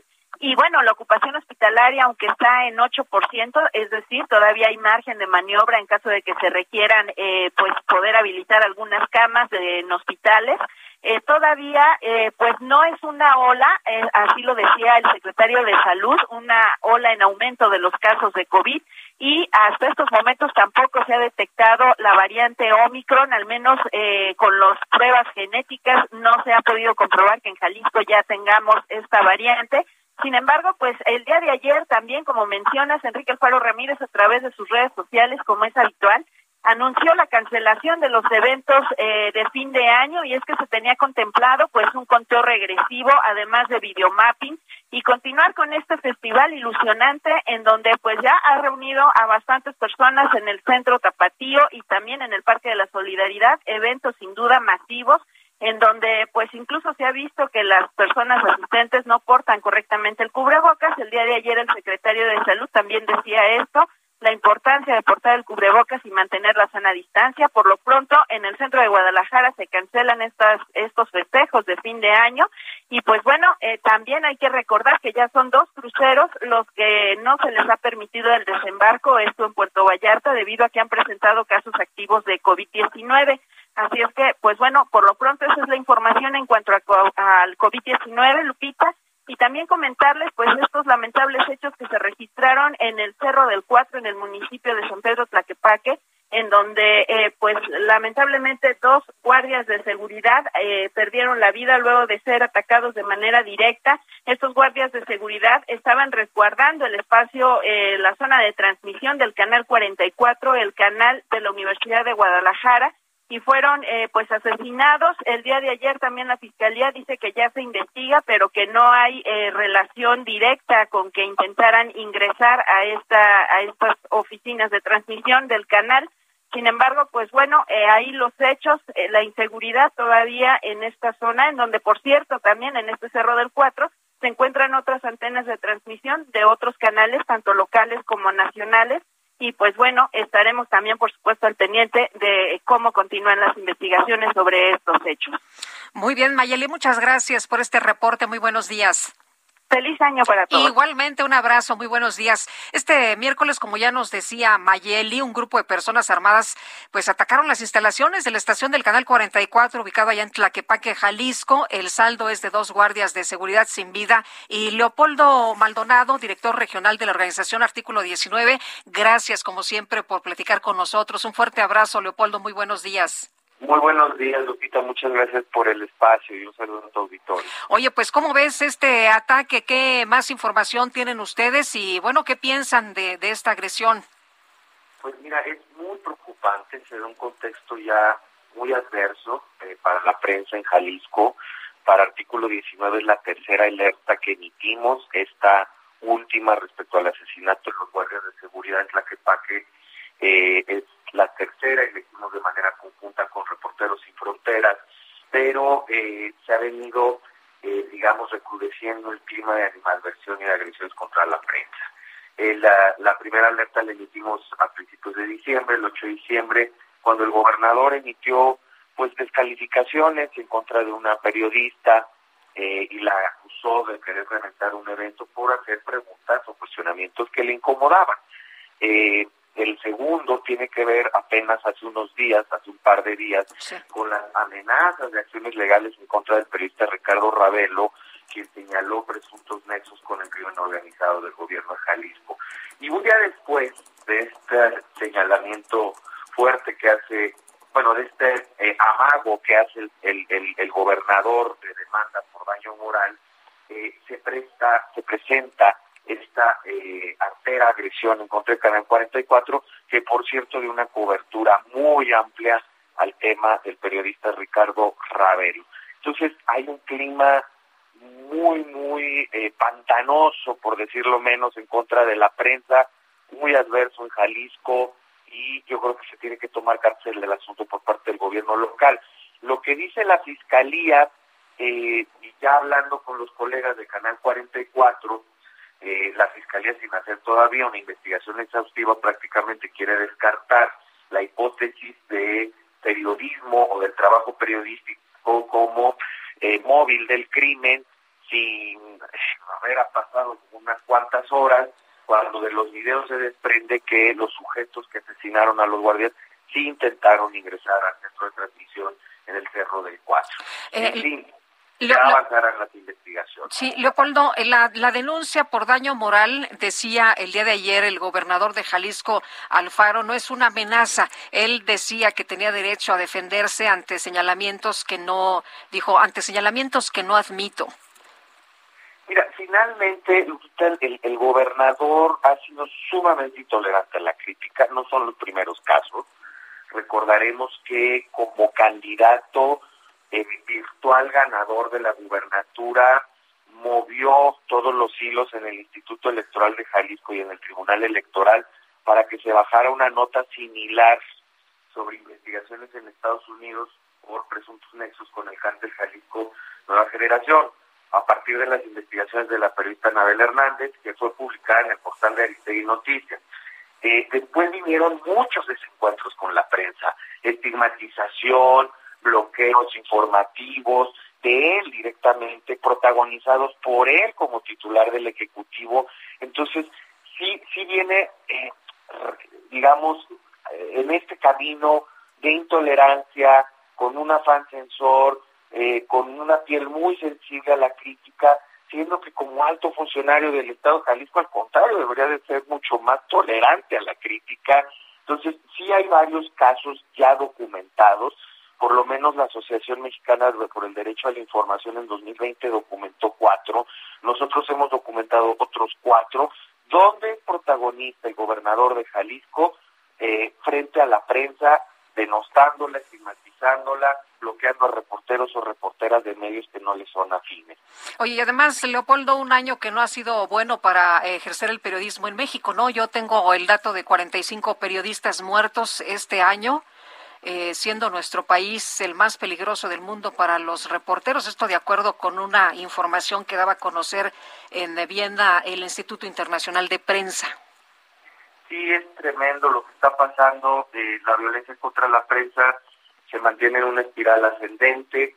Nosotros tenemos que eh, cada 12 horas se agrede a un periodista o a un medio de comunicación en este país. Este año fue especialmente convulso por el contexto electoral. Eh, en el contexto precisamente de la cobertura electoral, los primeros seis meses del año se registraron más de 100 agresiones, en donde incluso hubo una participación muy importante de los militantes y de los partidos políticos en estas agresiones. Eh, la violencia contra la prensa tiene como principal agresor justo a los funcionarios públicos año con año, contrario a las narrativas oficiales, por lo menos de gobiernos anteriores, en donde se hablaba del crimen organizado, que sí tiene un papel en las agresiones más violentas, en las letales, en los asesinatos, pero en el grueso de la violencia contra la prensa, las amenazas, el hostigamiento son funcionarios públicos, sobre todo a nivel estatal y municipal. Creo que eh, hay que guardar mesura, por eso los, eh, eh, los altos funcionarios del Estado, el presidente de la República, los gobernadores, los presidentes municipales, no tienen por qué descalificar a la prensa con tanta ligereza, ni haciendo señalamientos en contra de periodistas en lo particular, porque los ponen en riesgo. Estamos en el país más letal para la prensa a nivel mundial y por eso hay una responsabilidad en lo que dicen de los periodistas nuestros gobernantes. Leopoldo, muchas gracias. Como siempre, que tengas un excelente cierre de año y un mejor, que nos pinte mejor para todos, ¿no? El 2022. Así esperamos, Lupita. Feliz año también para ustedes. Hasta luego, muy buenos días. Leopoldo Maldonado, director regional de la organización Artículo 19. 8 con 47 minutos. Vamos a un resumen de lo más importante. Desde Palacio Nacional, el presidente López Obrador aseguró que con su resolución de ayer, el Tribunal Electoral garantizó que el INE lleve a cabo la consulta de revocación de mandato. Porque lo que queda claro, y es lo que debe difundirse más, saberse, gritarse a los cuatro vientos, es que va a haber consulta. Esa es la resolución de ayer. Eso es la esencia.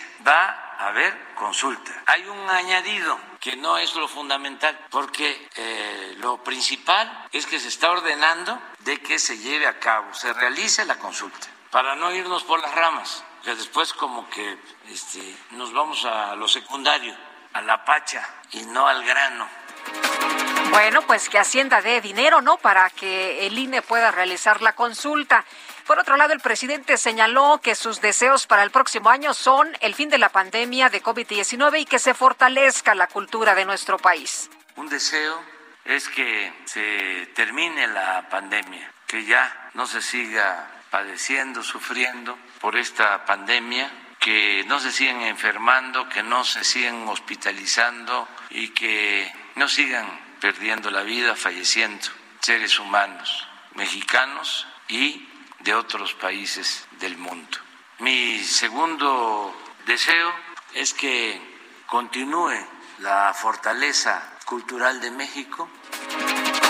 El Metro de la Ciudad de México informó que va a operar con un horario especial con motivo de Año Nuevo. El 31 de diciembre será de las 5 de la mañana a las 11 de la noche y el 1 de enero de las 7 de la mañana a la medianoche. El gobierno de Chihuahua informó que ya fueron habilitados 398 refugios temporales para personas en situación vulnerable ante las bajas temperaturas que se registran en la zona serrana de la entidad.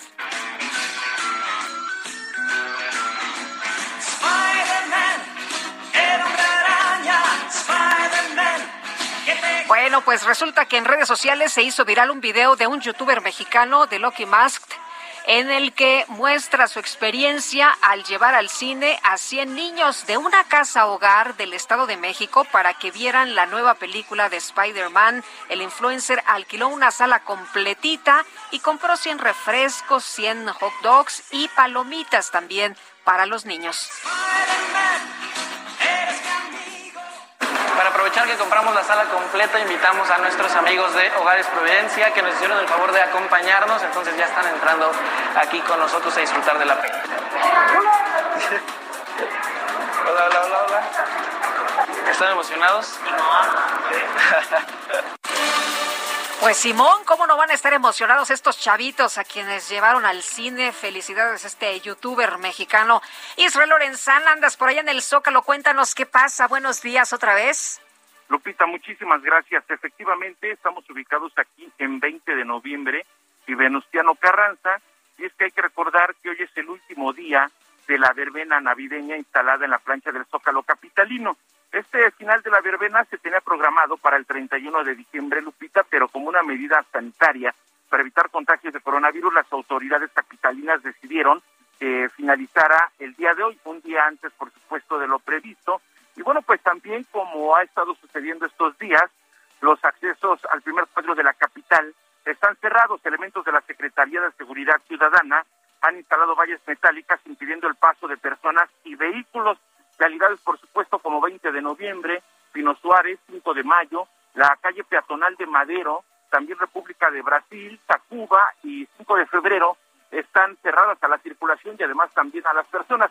Únicamente, Lupita, están ingresando al mostrar una identificación oficial y que además tengan que llevar a cabo alguna actividad en el primer cuadro de la capital. Además, eh, pues con el fin de fortalecer las medidas preventivas aquí en el Zócalo, el encendido de las luminarias Lupita se lleva a cabo a las seis con veinte minutos. Así que bueno, pues es información importante para nuestros amigos que van a venir el día de hoy al Zócalo. Será el último día de esta verbena navideña y por ello, por supuesto, en materia vehicular ya hay algunas complicaciones aquí en calles aledañas al Zócalo. Las alternativas, por supuesto, Avenida Circunvalación, la zona de Izazaga, Fray Servando y el ex central Lázaro Cárdenas. Lupita Juárez, la información que te tengo. Muchas gracias, Israel. Oye, y ojalá que apliquen todas las medidas porque quienes nos escuchan, que sepan que había por ahí alrededor de 90 mil personas cada día, ¿no? Un número muy importante de personas reunidas en un espacio, así que aguas, hay que cuidarse.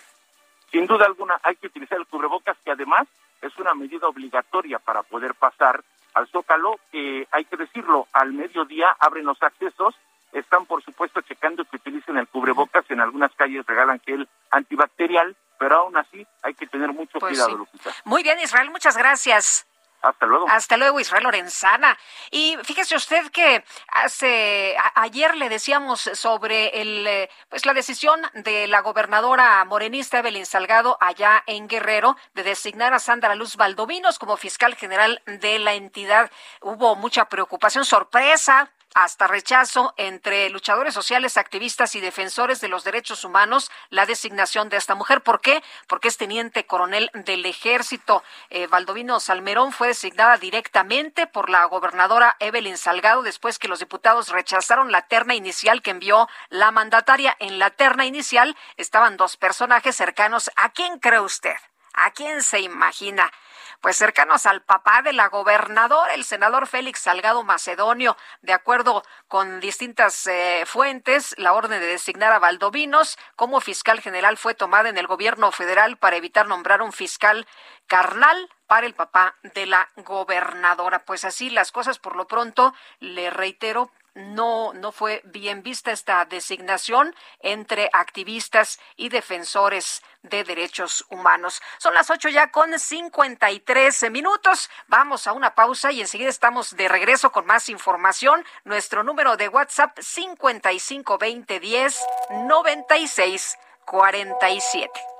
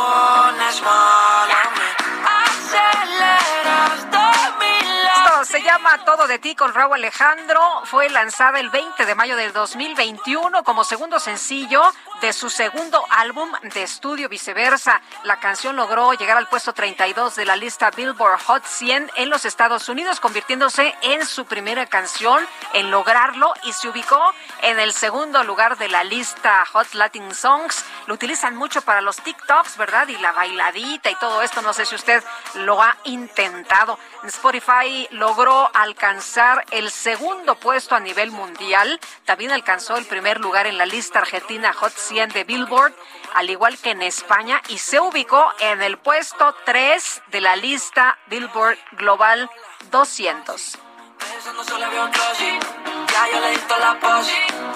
Bueno, lo más escuchado, lo más escuchado de este 2021, no, no sabe el bailongo que ya tenemos aquí pero vámonos a los mensajes. Qué alegría escuchar al tío Gamboín, quien me acompañó en mi infancia con gran cantidad de juguetes ingeniosos. Gracias por traerlo.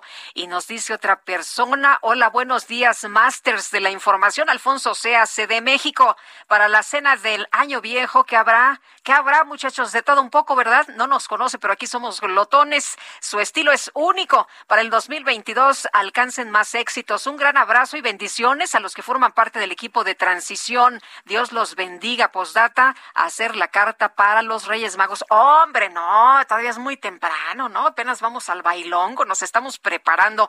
Eh, ¿Qué música escuchamos hoy? Pues lo más escuchado del 2021. La que te gusta, Lupita, sí, me encanta, me encanta, por supuesto. Elección. ¿O hubo billete? No, billete hubo ayer. Ayer que escuchamos al Buki. Angelina pagó como por un año de anticipación, ¿verdad? Bueno, ayer sí hubo billete. Hoy no, hoy todo el mundo está muy de acuerdo. Por unanimidad se eligió la música. Dice, si estamos en las complacencias, por favor, una, una de Celia Cruz o una salsita para bailar. No, hombre, quédese con nosotros. Mañana, mañana es el bailongo. Pues, ¿escuchó usted que Los Ángeles Azules cancelaron? Sí, aquí en la Ciudad de México. No, pues van a estar con nos, nos los trajimos nosotros. Mañana aquí el baile en grande. Bueno, y vamos ahora con Everardo Martínez. De acuerdo con un recorrido realizado por el Heraldo de México en el mercado de Jamaica, el aumento en los precios de insumos ha impactado hasta en 30%, lo que le adelantábamos ya muy temprano esta mañana.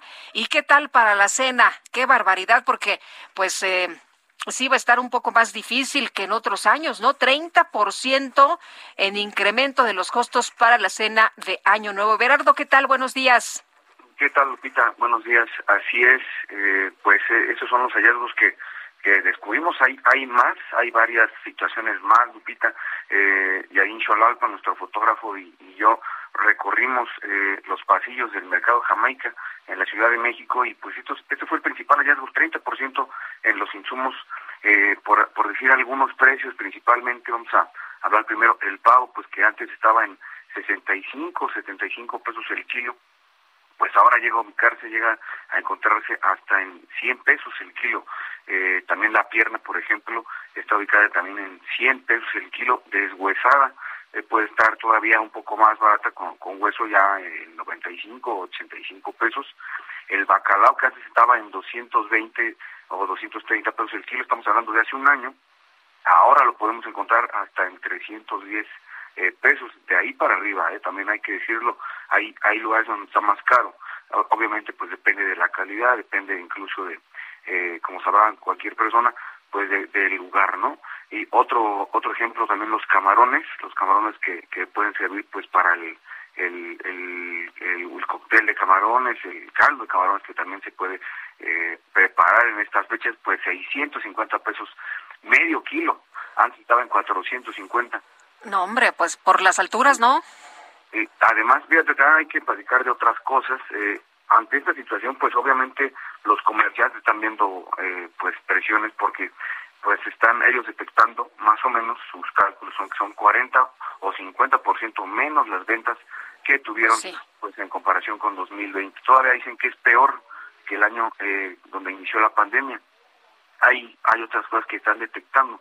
Las personas están eh, comprando menos para la cena de, de Año Nuevo debido a que muchos están viajando. Ellos lo que perciben es eh, que hay mucho hay mucho temor eh, por esta nueva variante Omicron.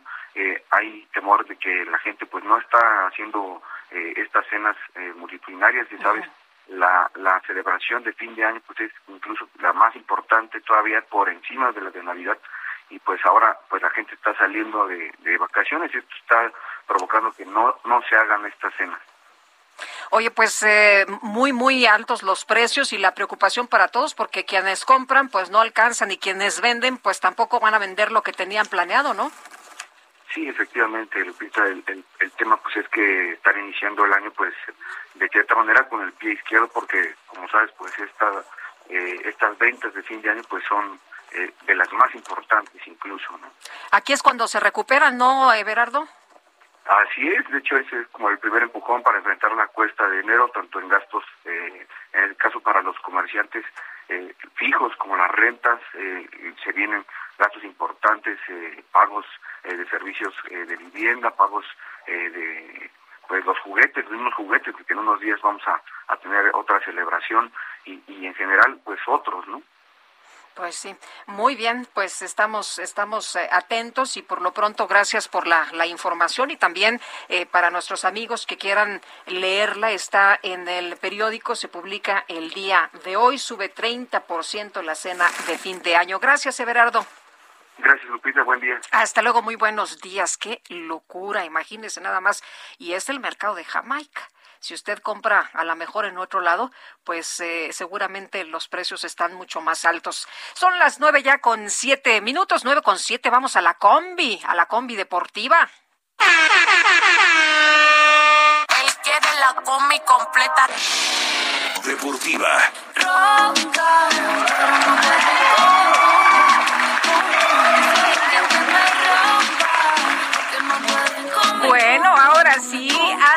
Gutiérrez, ¿cómo te va? Muy buenos días. Una estacionada muy suavecita, casi perfecta. ¿Cómo te va? Suavecita, pero con mucho ritmo del DJ Kike que está disfrutando de la bichota. ¡Uh, la la, chulada! Que también, por cierto, fue una de las canciones más escuchadas eh, en Spotify aquí en México. Muy buena música, la de la de la combi también, ¿eh? Por supuesto, no nos quedamos atrás con una tal micro deportiva. Ya nos estamos, nos estamos creciendo ya. Me parece muy bien y además eh, en un tiempo récord.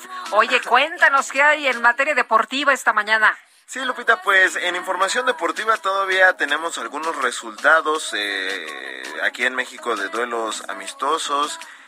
Pero lo que más llama la atención es el tema del coronavirus que sigue pegando en todo el mundo y ahora ya tenemos noticias de contagios aquí en el balompié nacional ya que a unos días del arranque del clausura 2022, los Rayados de Monterrey informaron que sus tres porteros dieron positivo a la prueba de COVID-19. Y por otro lado, también ahí en Nuevo León, los Tigres anunciaron que su reciente fichaje Jesús Angulo, quien llegó del Atlas, fue diagnosticado con COVID-19, por lo que su presentación oficial ante los medios pues tendrá que ser pospuesta.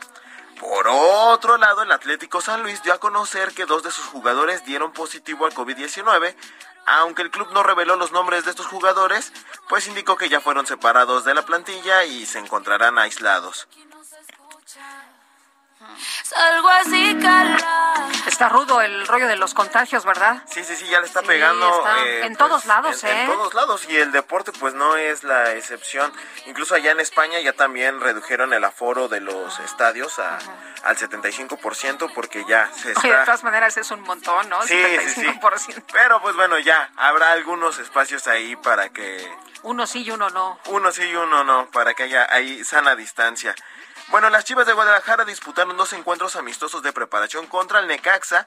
Y en el primer partido derrotaron a los Rayos 4-0 y en el segundo también se lo llevaron las Chivas por marcador de 3 a 2.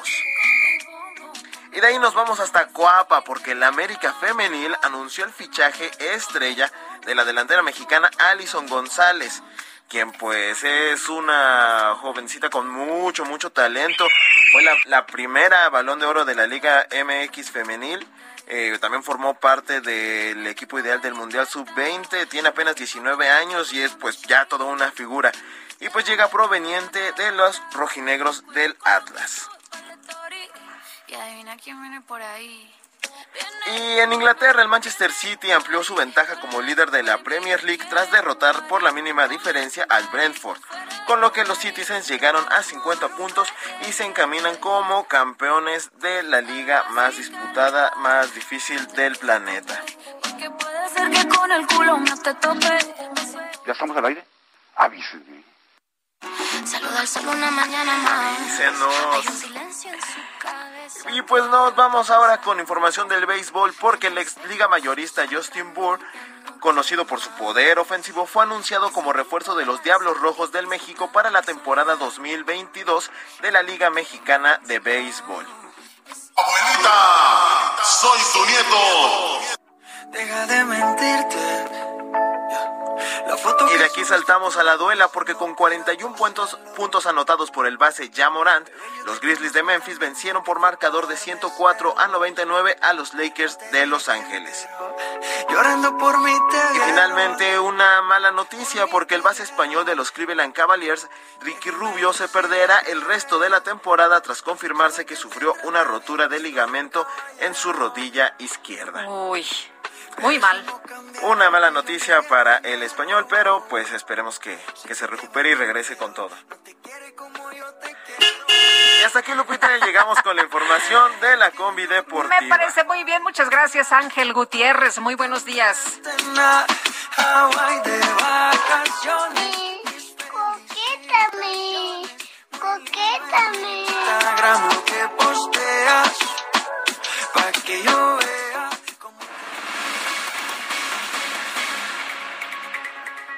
Después de una revisión hecha por especialistas de la Universidad Autónoma de Nuevo León al tramo elevado de la línea 12 del metro, se han encontrado 21 grietas. ¿Y qué más, qué más tenemos? Jorge Almaquio, cuéntanos. Muy buenos días.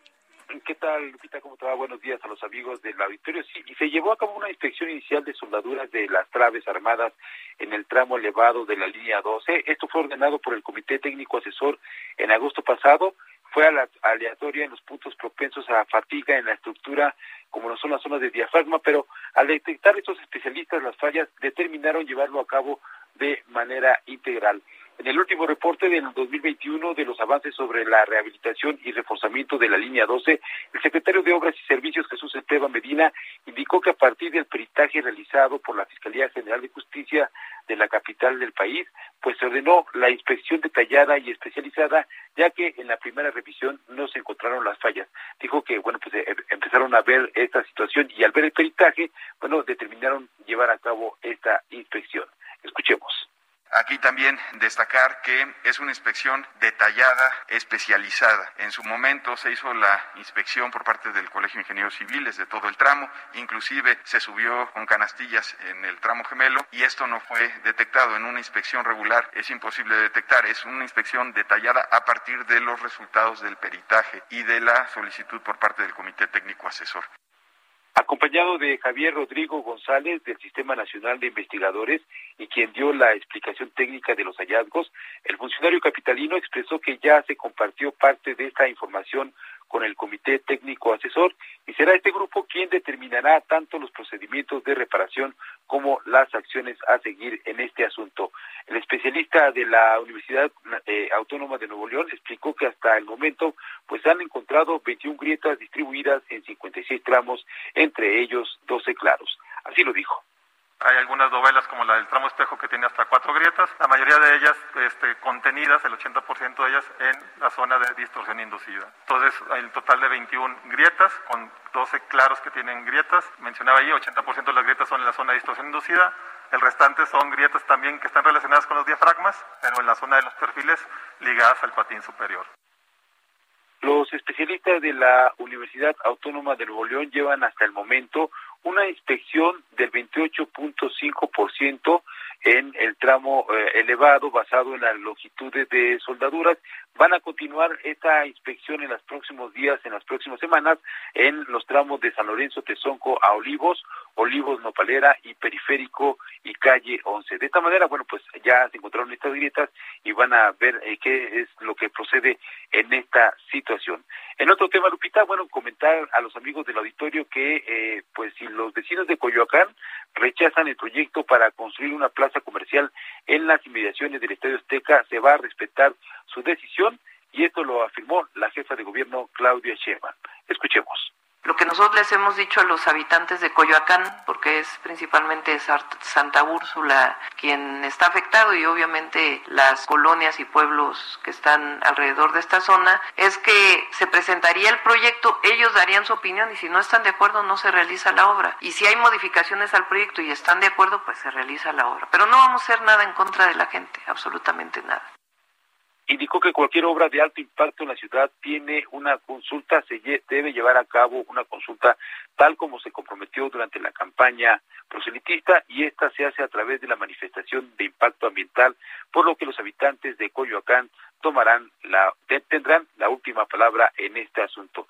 La jefa del ejecutivo local informó que hasta el momento, en el caso del Estadio Azteca, las empresas involucradas no han presentado todavía el proyecto a los habitantes de Santa Úrsula y a las colonias y pueblos aledaños, por lo que, bueno, no hay una decisión tomada hasta el momento en este asunto, pero van a estar al pendiente para ver qué es lo que deciden los habitantes de esta zona.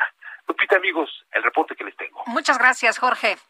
Buen día, hasta luego. Igual para ti, muy buenos días. El secretario de la Comisión de Seguridad Ciudadana del Congreso de la Ciudad de México, Héctor Barrera, presentará una iniciativa para aumentar la pena de cárcel para quienes cometan delitos en motocicleta. Cintia Stettin, platícanos de qué se trata. Buenos días.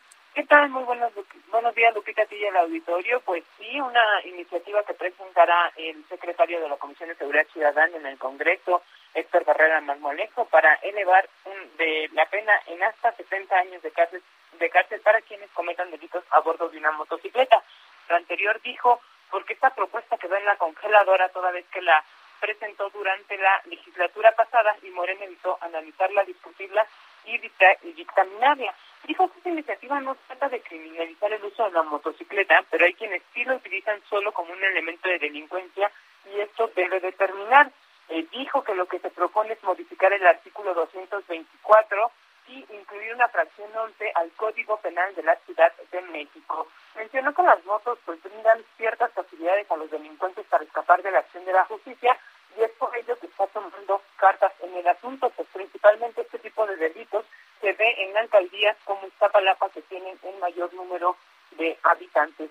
Finalmente dijo que eh, cifras oficiales eh, de la capital pues se cometen alrededor de cinco delitos diarios en motocicletas y lo que propone es que eh, pues eh, a través del código fiscal o a través de una iniciativa una reglamentación eh, que eh, o, pues que expida el gobierno de la Ciudad de México se exija a las agencias vender las unidades, en este caso las motos, ya con placas para evitar pues que no sean identificadas en caso de algún delito. Es información que tenemos, Lupita. Gracias, Cintia. Muy buenos días. Buenos días. Hasta luego. Seguimos atentos, por supuesto. Ya son las nueve de la mañana con 19 minutos. GastroLab. Historia, recetas, materia prima y un sinfín de cosas que a todos nos interesan. Y vamos ahora con el chef Israel Arechiga. Adelante, buenos días, qué gusto saludarte. Hola, muy buenos días, querida Lupita y todo el auditorio. Qué gusto saludarlos. Pues ya el año nuevo está a la vuelta de la esquina. Y hoy les quiero platicar de diferentes tradiciones a lo largo del mundo, en diferentes países, donde la gastronomía está ligada y que son bastante particulares. Vamos a empezar con Japón, que por ejemplo no son 12 campanadas, sino 108 las que suenan justo a las 12 de la noche el primero de enero en los templos budistas, ya que según la tradición, estas 108 campanadas purifican los 108 deseos mundanos que causan el sufrimiento. Posteriormente van a brindar con amasake, que es un licor caliente de arroz, y posteriormente el plato típico para cenar son los fideos de trigo soba. Por otro lado, por ejemplo, en Alemania hay un método de adivinación llamado Beilgleisen, y esa es la fundición del plomo.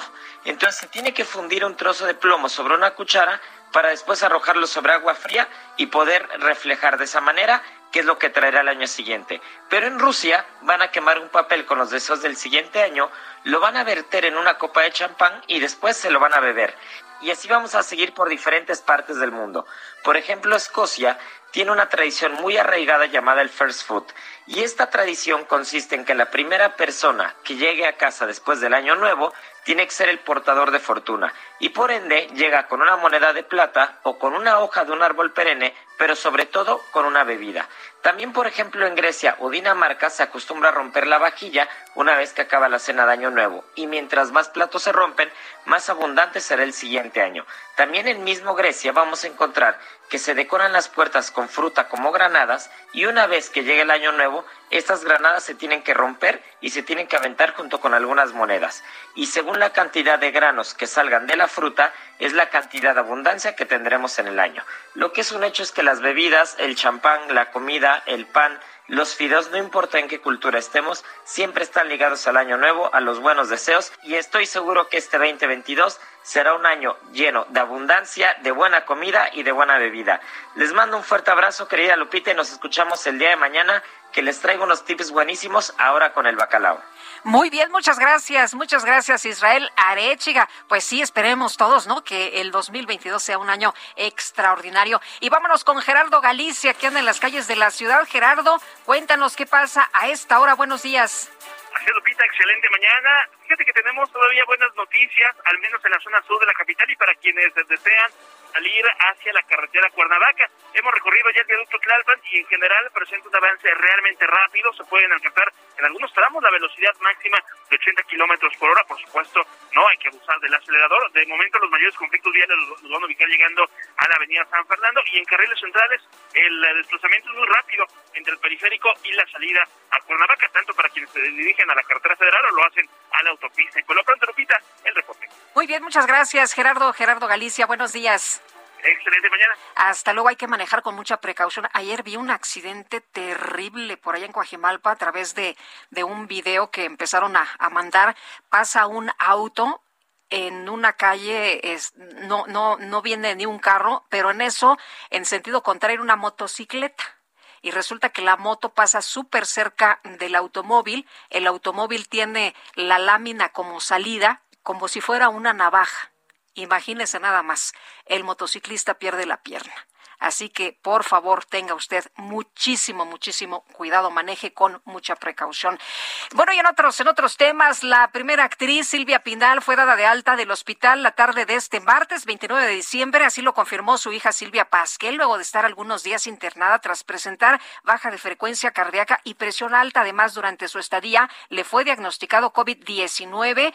Y bueno, pues ahí está ya la información. Una muy buena noticia. Hasta el momento se sabe que llegaron dos ambulancias a la casa de Silvia Pinal, así podrá recibir pues ya el año nuevo con su familia. Silvia Pinal, qué bueno, y nos enteramos esta mañana que la chilindrina dio a través de sus redes sociales eh, esta información que también está contagiada de COVID-19. Así que, bueno, pues ya muchos contagios, por favor, por favor, cuídese, por favor, tome todas las medidas de precaución. Y nosotros tenemos que hacer una pausa, ¿verdad? Pero regresamos de inmediato. Le quiero recordar que nuestro número de WhatsApp es el 55 20 10 96 47.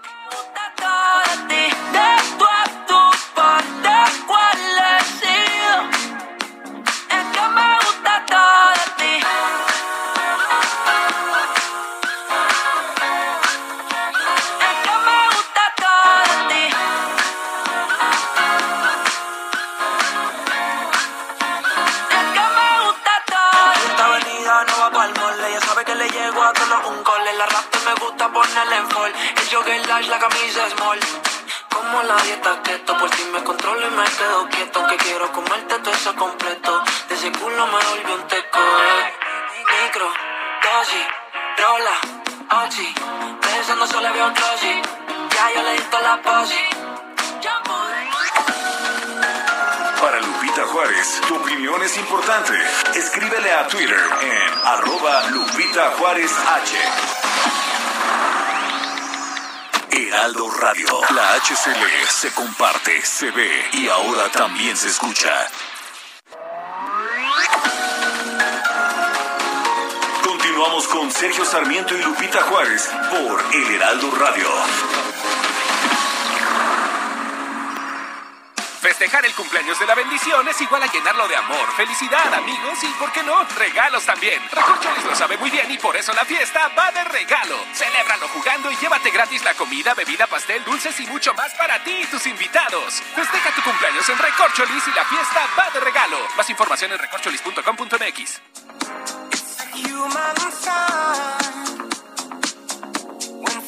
go wrong.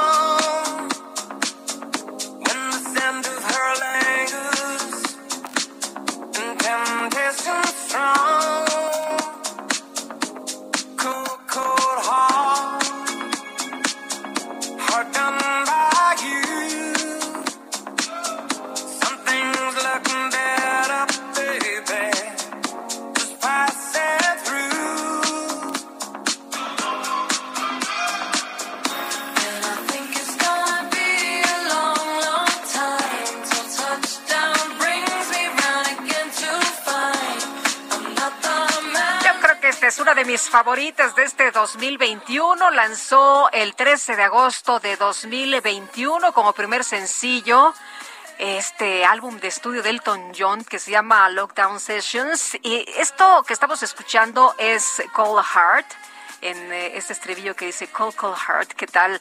Que es eh, eh, pues en, en colaboración con ni más ni menos que Dua Lipa, Dua Lipa y Elton John. Por cierto que el sencillo alcanzó el primer puesto en Reino Unido, siendo el primero de Elton John desde el 2000, que 2005, ¿verdad? Y se ha convertido en una de las canciones más populares de los artistas y una de las más exitosas de cada uno de ellos. Creo que desde la primera vez que la escuchamos, o sea, engan- fue, fue eh, encantamiento, ¿no? Se enganchó uno, sí, sí, sí. Amor a primera vista con esta canción, les quedó padrísima.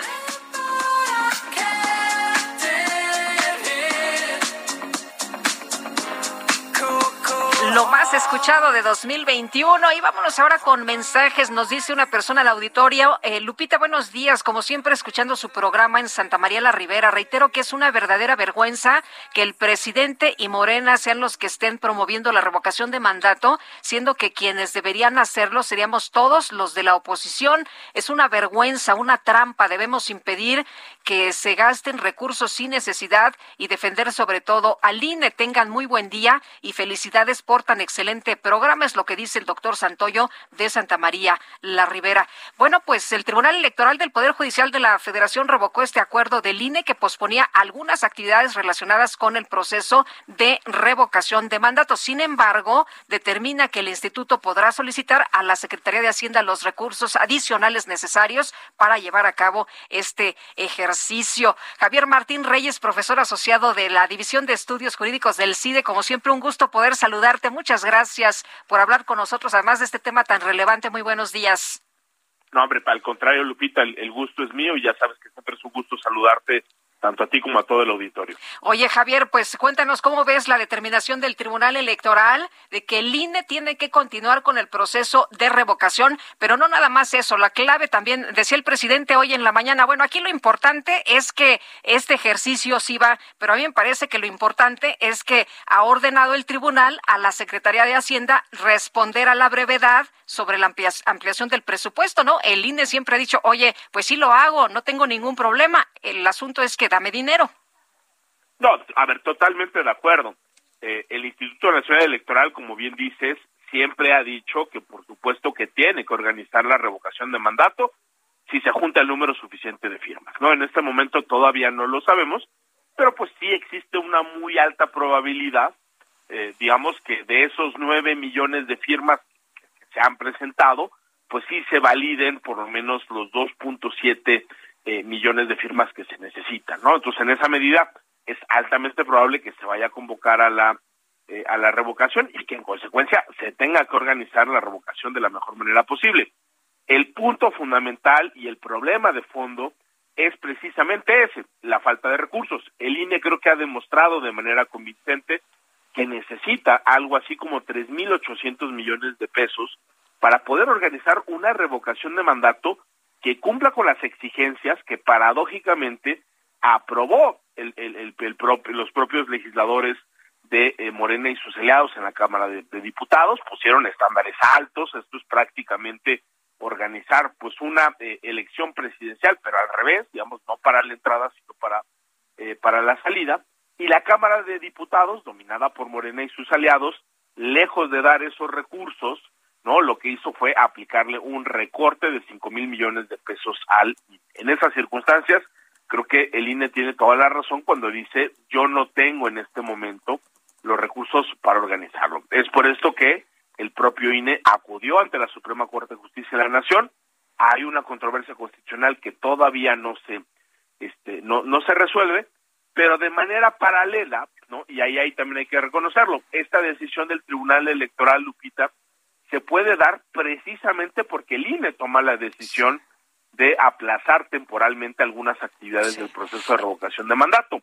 Y aunque es cierto que el día de ayer la Sala Superior revocó esta determinación de el INE, yo también creo que lo más importante es que el Tribunal Electoral trazó una ruta alternativa para que se solucione el problema de fondo que es la falta eh, de recursos. Y la sentencia del Tribunal Electoral lo dice con todas sus letras.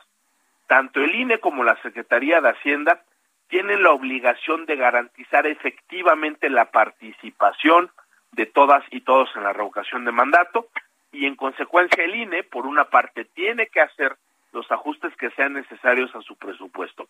Y si los recursos son insuficientes, entonces tiene la obligación de acudir a la Secretaría de Hacienda para que la Secretaría de Hacienda también tome todas las decisiones que sean necesarias para garantizar el ejercicio de la revocación de mandato. Eh, Yo Javier, tengo la el- impresión, sí, En lo que escuchamos el día de ayer del Tribunal Electoral, eh, dice el Tribunal Electoral, a ver, por cuestiones de, presupuesto tú no puedes decir que no puedes hacer. O sea, puedes hacerlo en otros en, en otros escenarios, si no se eh, eh, si no se obtienen todas las firmas. Pero el, el- hay otra parte que dice vincula a la Secretaría de Hacienda. Quisiera preguntarte sobre esto. ¿Sería entonces esta palabra vincula a la Secretaría de Hacienda obligatorio para la Secretaría de Hacienda otorgarle los recursos? Porque el instituto ha señalado que no tiene eh, los 3.800 eh, millones de pesos. Eh, ¿Qué pasa si la Secretaría de Hacienda de nueva cuenta dice que no? El presidente ha dicho que el INE es un INE que tiene dinero y que puede muy bien organizar este, este, esta consulta. Sí, a ver, yo diría, ese, ese, ese es un punto muy importante y déjame ponerlo así, eh, como muy, muy fino o muy técnico de la decisión que tomó ayer eh, la Sala Superior. El Tribunal Electoral no dice, digamos, directamente que Hacienda está obligado a entregar una cantidad determinada de, de recursos. Eso es algo a lo que no entra eh, el Tribunal Electoral. Pero sí dice con todas sus letras que Hacienda está vinculada, es decir, obligada a garantizar de manera efectiva la revocación de mandato. Y si el INE, esa sería mi eh, interpretación, demuestra de manera clara y objetiva que los recursos con los que tiene después de hacer las adecuaciones presupuestales no son suficientes, entonces creo que Hacienda sí necesariamente va a estar obligada a entregar esos recursos, porque si no los entrega Lupita, incumpliría con ese deber que le recordó el día de ayer el Tribunal Electoral a Hacienda, consistente en que tiene que tomar las medidas necesarias para garantizar la realización del ejercicio de la revocación de mandato. No sabemos, por supuesto, qué va a contestar la Secretaría de Hacienda y por supuesto que es muy posible que la Secretaría de Hacienda, siguiendo un poco la línea del presidente, pues diga, no, ¿sabes qué? Mira, el INE sí tiene suficientes eh, eh, recursos o en una de esas quizás Hacienda dice, pues yo ya no tengo recursos o no tengo los recursos eh, necesarios. Pero de nueva cuenta, si Hacienda no le hace caso al INE y si el INE demuestra con claridad que necesita recursos adicionales, eso abriría, Lupita, creo, la puerta a que se presente un incidente de incumplimiento de sentencia, ¿no? Y ahí podría acudir otra vez, bueno, más bien, ahora podría acudir directamente el Instituto Nacional Electoral al Tribunal Electoral para decir, oye, mira, pues yo ya justifiqué que sí necesitamos la ampliación, aquí están las razones que pusimos sobre la mesa y la Secretaría de Hacienda no está respondiendo de manera fundada y motivada porque uno de los elementos fundamentales de esa fun- fundamentación jurídica es precisamente la obligación de garantizar. Y creo que con eso, Lupita, se abriría la posibilidad, ahí sí, para que el Tribunal Electoral le ordene directamente a la Secretaría de Hacienda que, que dé este, más, más recursos. No, pero en el sentido estricto no hay una orden para otorgar cierta cantidad de recursos. Lo que sí se dice con toda claridad es que hay la obligación de garantizar que tiene que responder a la, a la brevedad de manera detallada y sobre todo, y eso es lo importante, de manera fundada y motivada a la petición que en su caso le haga el INE, Lupita. Muy bien. Oye, y, y bueno, eh, eh, Ciro Murayama esta mañana en su cuenta de Twitter escribía, si el INE México no hubiera acordado posponer la revocación por insuficiencia presupuestal, sí, eso por lo que hasta nos quisieron encarcelar, no existiría la sentencia del tribunal que perfila esta solución al vincular a la Secretaría de Hacienda y dice, hay una ruta legal clara. Es decir, pues a todos ya nos queda claro cuál es el camino, ¿no? Sí, to- totalmente, ¿no? Y, creo que en eso el, el- el consejero Murayama tiene razón. Es decir, si el INE no hubiera tomado esta decisión, entonces ahorita, Lupita, creo que la única, digamos, vía que tendríamos para que se solucionara este conflicto, pues es la controversia o las controversias constitucionales que están pendientes de resolución en la Suprema Corte de Justicia. El gran problema es que luego las controversias se tardan muchísimo tiempo en resolverse. Al tomar esta determinación, como dice el consejero Murayama, se abrió la posibilidad de la impugnación y se abrió esta vía, ¿no? Para que ahora ya no solo sea, digamos, la controversia con el presupuesto que aprobaron los diputados, sino para que sea la Secretaría de Hacienda la que en su caso otorgue la ampliación. Entonces yo también ahí coincido con, con esa lectura del consejero Murayama. Muy bien, pues como siempre, muchas gracias, Javier, y que tengas un extraordinario 2022. Un abrazo de parte de todos aquí en el equipo. No, hombre, muchísimas gracias, Lupita. Siempre es un gusto estar con ustedes. Les mando también un abrazo muy fuerte y los mejores deseos para el próximo año. Gracias, hasta luego. Es Javier Martín Reyes, profesor asociado en la División de Estudios Jurídicos del CIDE. Bueno, y el presidente López Obrador celebró el desistimiento del eh, diputado Sergio Gutiérrez Luna de su demanda contra los consejeros del Instituto Nacional Electoral del presidente de la Cámara de Diputados, Sergio Gutiérrez Luna, de la bancada de Morena. Osvaldo Chacón, presidente de la Asociación de Instituciones Electorales de las Entidades Federativas. Gracias por tomar nuestra llamada esta mañana. ¿Qué tal? Buenos días. ¿Qué tal, Lupita? Muy buenos días. Qué gusto saludarte. a ti a Igualmente. auditorio. Oye, ¿cómo ves este desistimiento de Sergio Gutiérrez Luna de la bancada de Morena? Pues lo celebramos. Se impuso al final el sentido común.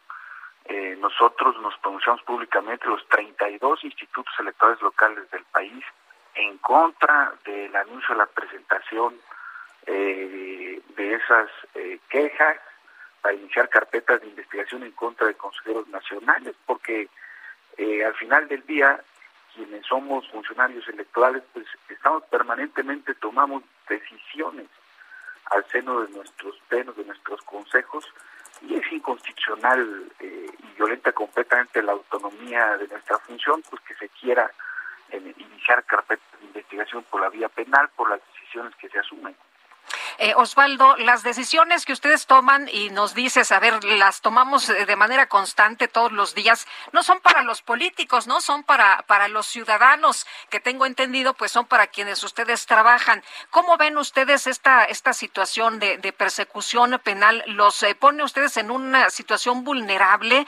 Eh, porque, pues, me imagino que después de esto, ustedes toman acciones y dicen, bueno, ¿a, a quién, a, a, las, eh, a los ciudadanos y a las ciudadanas es a quien les tenemos que responder, ¿no? Sí, por supuesto, se tienen que tomar decisiones en libertad. Eh, se tiene que ejercer la función electoral en, un pleno contexto de autonomía y el hecho de que hayan acciones penales por las decisiones que se toman, pues por supuesto que intimida y viene a coartar la libertad de expresión y el libre eh, ejercicio y manifestación de ideas. Por lo tanto, qué bueno que al final se impuso el sentido común y la razón, eh, eh, Lupita, y que esto quede simplemente como un mal antecedente, ¿no? Vienen elecciones este año en seis estados de la República, vendrán las elecciones fundamentales del 2024 y ojalá en todo el país se generen condiciones propicias para que las instituciones electorales puedan actuar con independencia. Es un factor fundamental para que las elecciones puedan ser creíbles, confiables y con eso le demos paz y estabilidad política al país. Pues sí, oye, porque qué difícil, qué difícil trabajar con esta presión, esta intimidación de no hacer las cosas como alguien más quiere, eh, con pues la espada de Damocles, ¿no? Ahí eh, con esta situación de si no lo hago como quieren me meten a la cárcel. No, es un retroceso porque hemos avanzado muchísimo en el país, Lupita, justamente para eh, garantizar la autonomía de las instituciones electorales. Y no es la única vía de intimidación. Los recortes presupuestales, después de la reforma del 2024, se convirtieron en la principal vía para eh, presionar el trabajo y el desempeño de las funciones electorales en los estados de la República. Casi la mitad de los OPLES Lupita, del país han tenido que acudir a instancias jurisdiccionales para resolver la falta de administraciones eh, presupuestales. Afortunadamente, pues las instituciones en el país funcionan y, y la vía jurisdiccional ha funcionado para corregir esos temas. ¿Aún apretándose el cinturón? Sí, claro, ahí todos tenemos que poner de nuestra parte, ¿no? Mira, la resolución que emitió ayer la Sala Superior eh, es, va en sintonía con lo que se ha resuelto en los estados de la República cuando los hombres han acudido a esta sala por falta de entrega de presupuestos.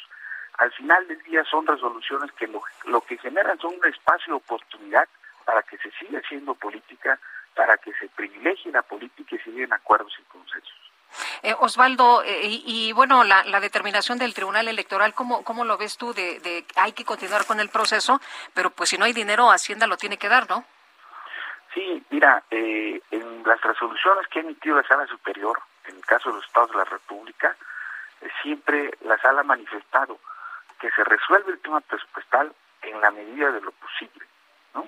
Es decir, en la medida en que haya suficiencia eh, presupuestal por parte de la Secretaría de Hacienda. ¿Y qué ha sucedido? Que al final del día no se entregan los recursos que los OPEs habían demandado, pero sí, sí se llegan a acuerdos importantes que permiten tener los recursos suficientes para no poner en riesgo el desarrollo de las elecciones. Yo creo que hay que ver la resolución de anoche de la Sala Superior en esos términos. Se abre ahora una ventana de oportunidad para que el INE y la Secretaría de Hacienda Federal pues continúen dialogando, ofreciendo razones, argumentos y confiemos, hacemos votos para que pronto hayan acuerdos y se cuenten con recursos suficientes para sacar adelante este proceso de revocación. Muy bien. Osvaldo Chacón, muchas gracias por platicar con nosotros esta mañana. Muy buenos días. Un fuerte abrazo. Otro para ti de regreso y lo mejor para el próximo año. Osvaldo Chacón, presidente de la Asociación de Instituciones Electorales de las Entidades Federativas. Nosotros le ponemos al tanto con un resumen de noticias. Bueno, y esto es lo más importante en este, en este 30 de diciembre del 2021. Esta mañana el presidente López Obrador señaló que la Secretaría de Hacienda solo otorgaría más presupuesto para la consulta de revocación de mandato si el INE lleva a cabo un plan de austeridad y no se afectan los programas sociales. Primero, también tienen que decir cuánto va a costar y cuánto van a aportar, cuánto pueden liberar de esos fondos. Y ya que Hacienda vea si puede, si tiene posibilidad, de acuerdo también a las prioridades, porque hay que seguir apoyando a los que lo necesitan, cuánto podría ayudar, si es que tiene posibilidad de hacerlo, sin afectar ningún programa.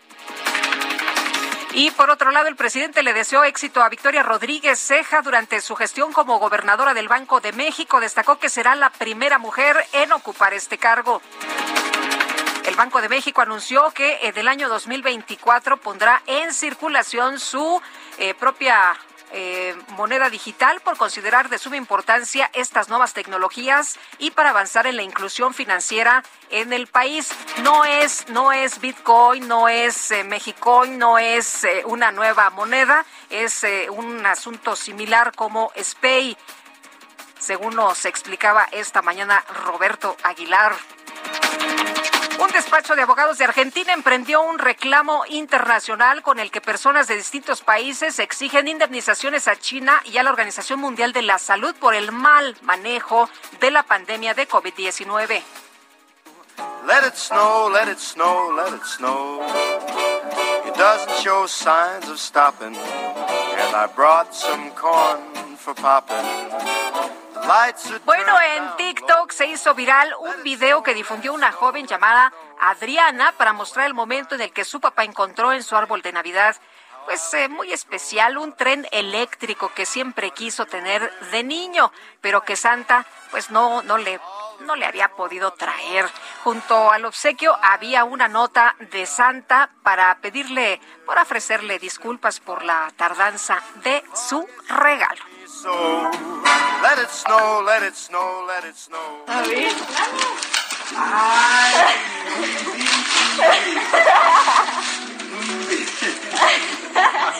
Saca uno, papá. es tu papá? Es de Santa. El niño siempre quiso Es uno. de Santa, por eso. Ya lo va a tumbar al rey, va afuera. Ya lo acomodó.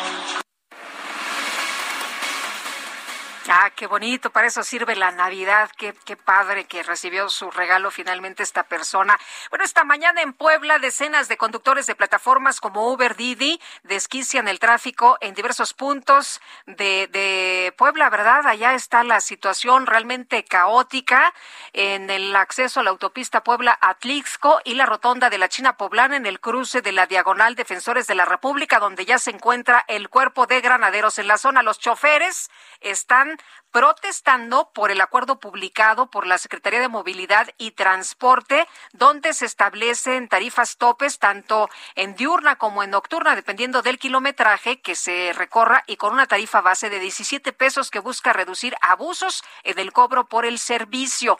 Ante esta situación, el recorrido de las líneas 1 y 3 de ruta se ha visto afectado porque el cierre es en ambos sentidos en la diagonal Defensores de la República, por lo que las unidades han tenido que reducir el recorrido. Integrantes de la Policía Estatal dialogan con los quejosos y pues ellos aseguran que no se van, que no se van porque están en su derecho de manifestarse y seguirán ahí hasta que reciban una respuesta a la demanda de eliminar pues estas estas tarifas. Bueno, pues así están las cosas esta mañana por allá en Puebla y regresamos con más información de Israel Lorenzana. Israel, ¿qué tal? Buenos días.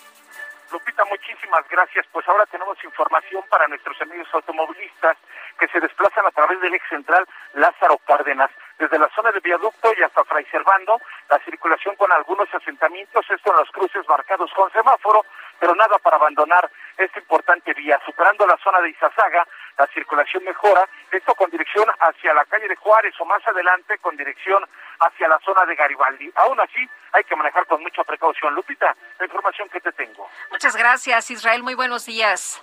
Hasta luego. Hasta luego. Me preguntan si es de Didi, eh, este, estas eh, tarifas de Uber y Didi. Sí, eh, ante los altos precios que han tenido las aplicaciones de movilidad, pues unos usuarios eh, han reclamado y pedido a los gobiernos que se regule la situación y en el caso de Puebla, pues esta situación, esta petición ya tuvo resultado, le decía a usted hace un momento, y Puebla pues ya, ya puso un alto a la tarifa dinámica de Uber y Didi y por eso la situación de inconformidad de decenas de conductores de estas plataformas.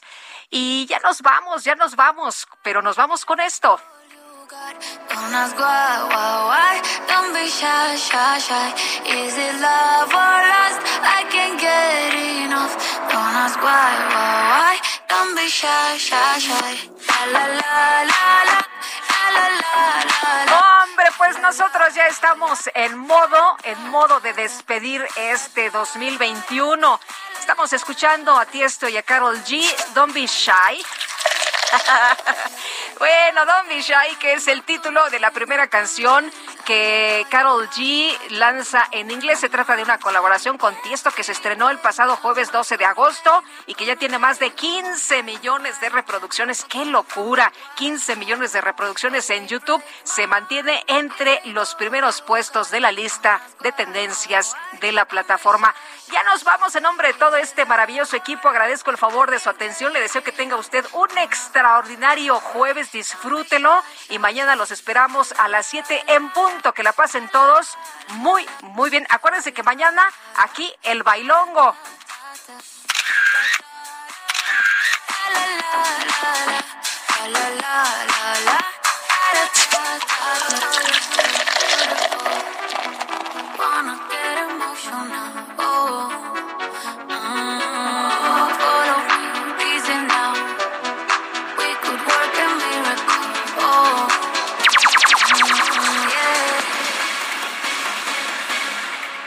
Heraldo Media Group presentó Sergio Sarmiento y Lupita Juárez por El Heraldo Radio.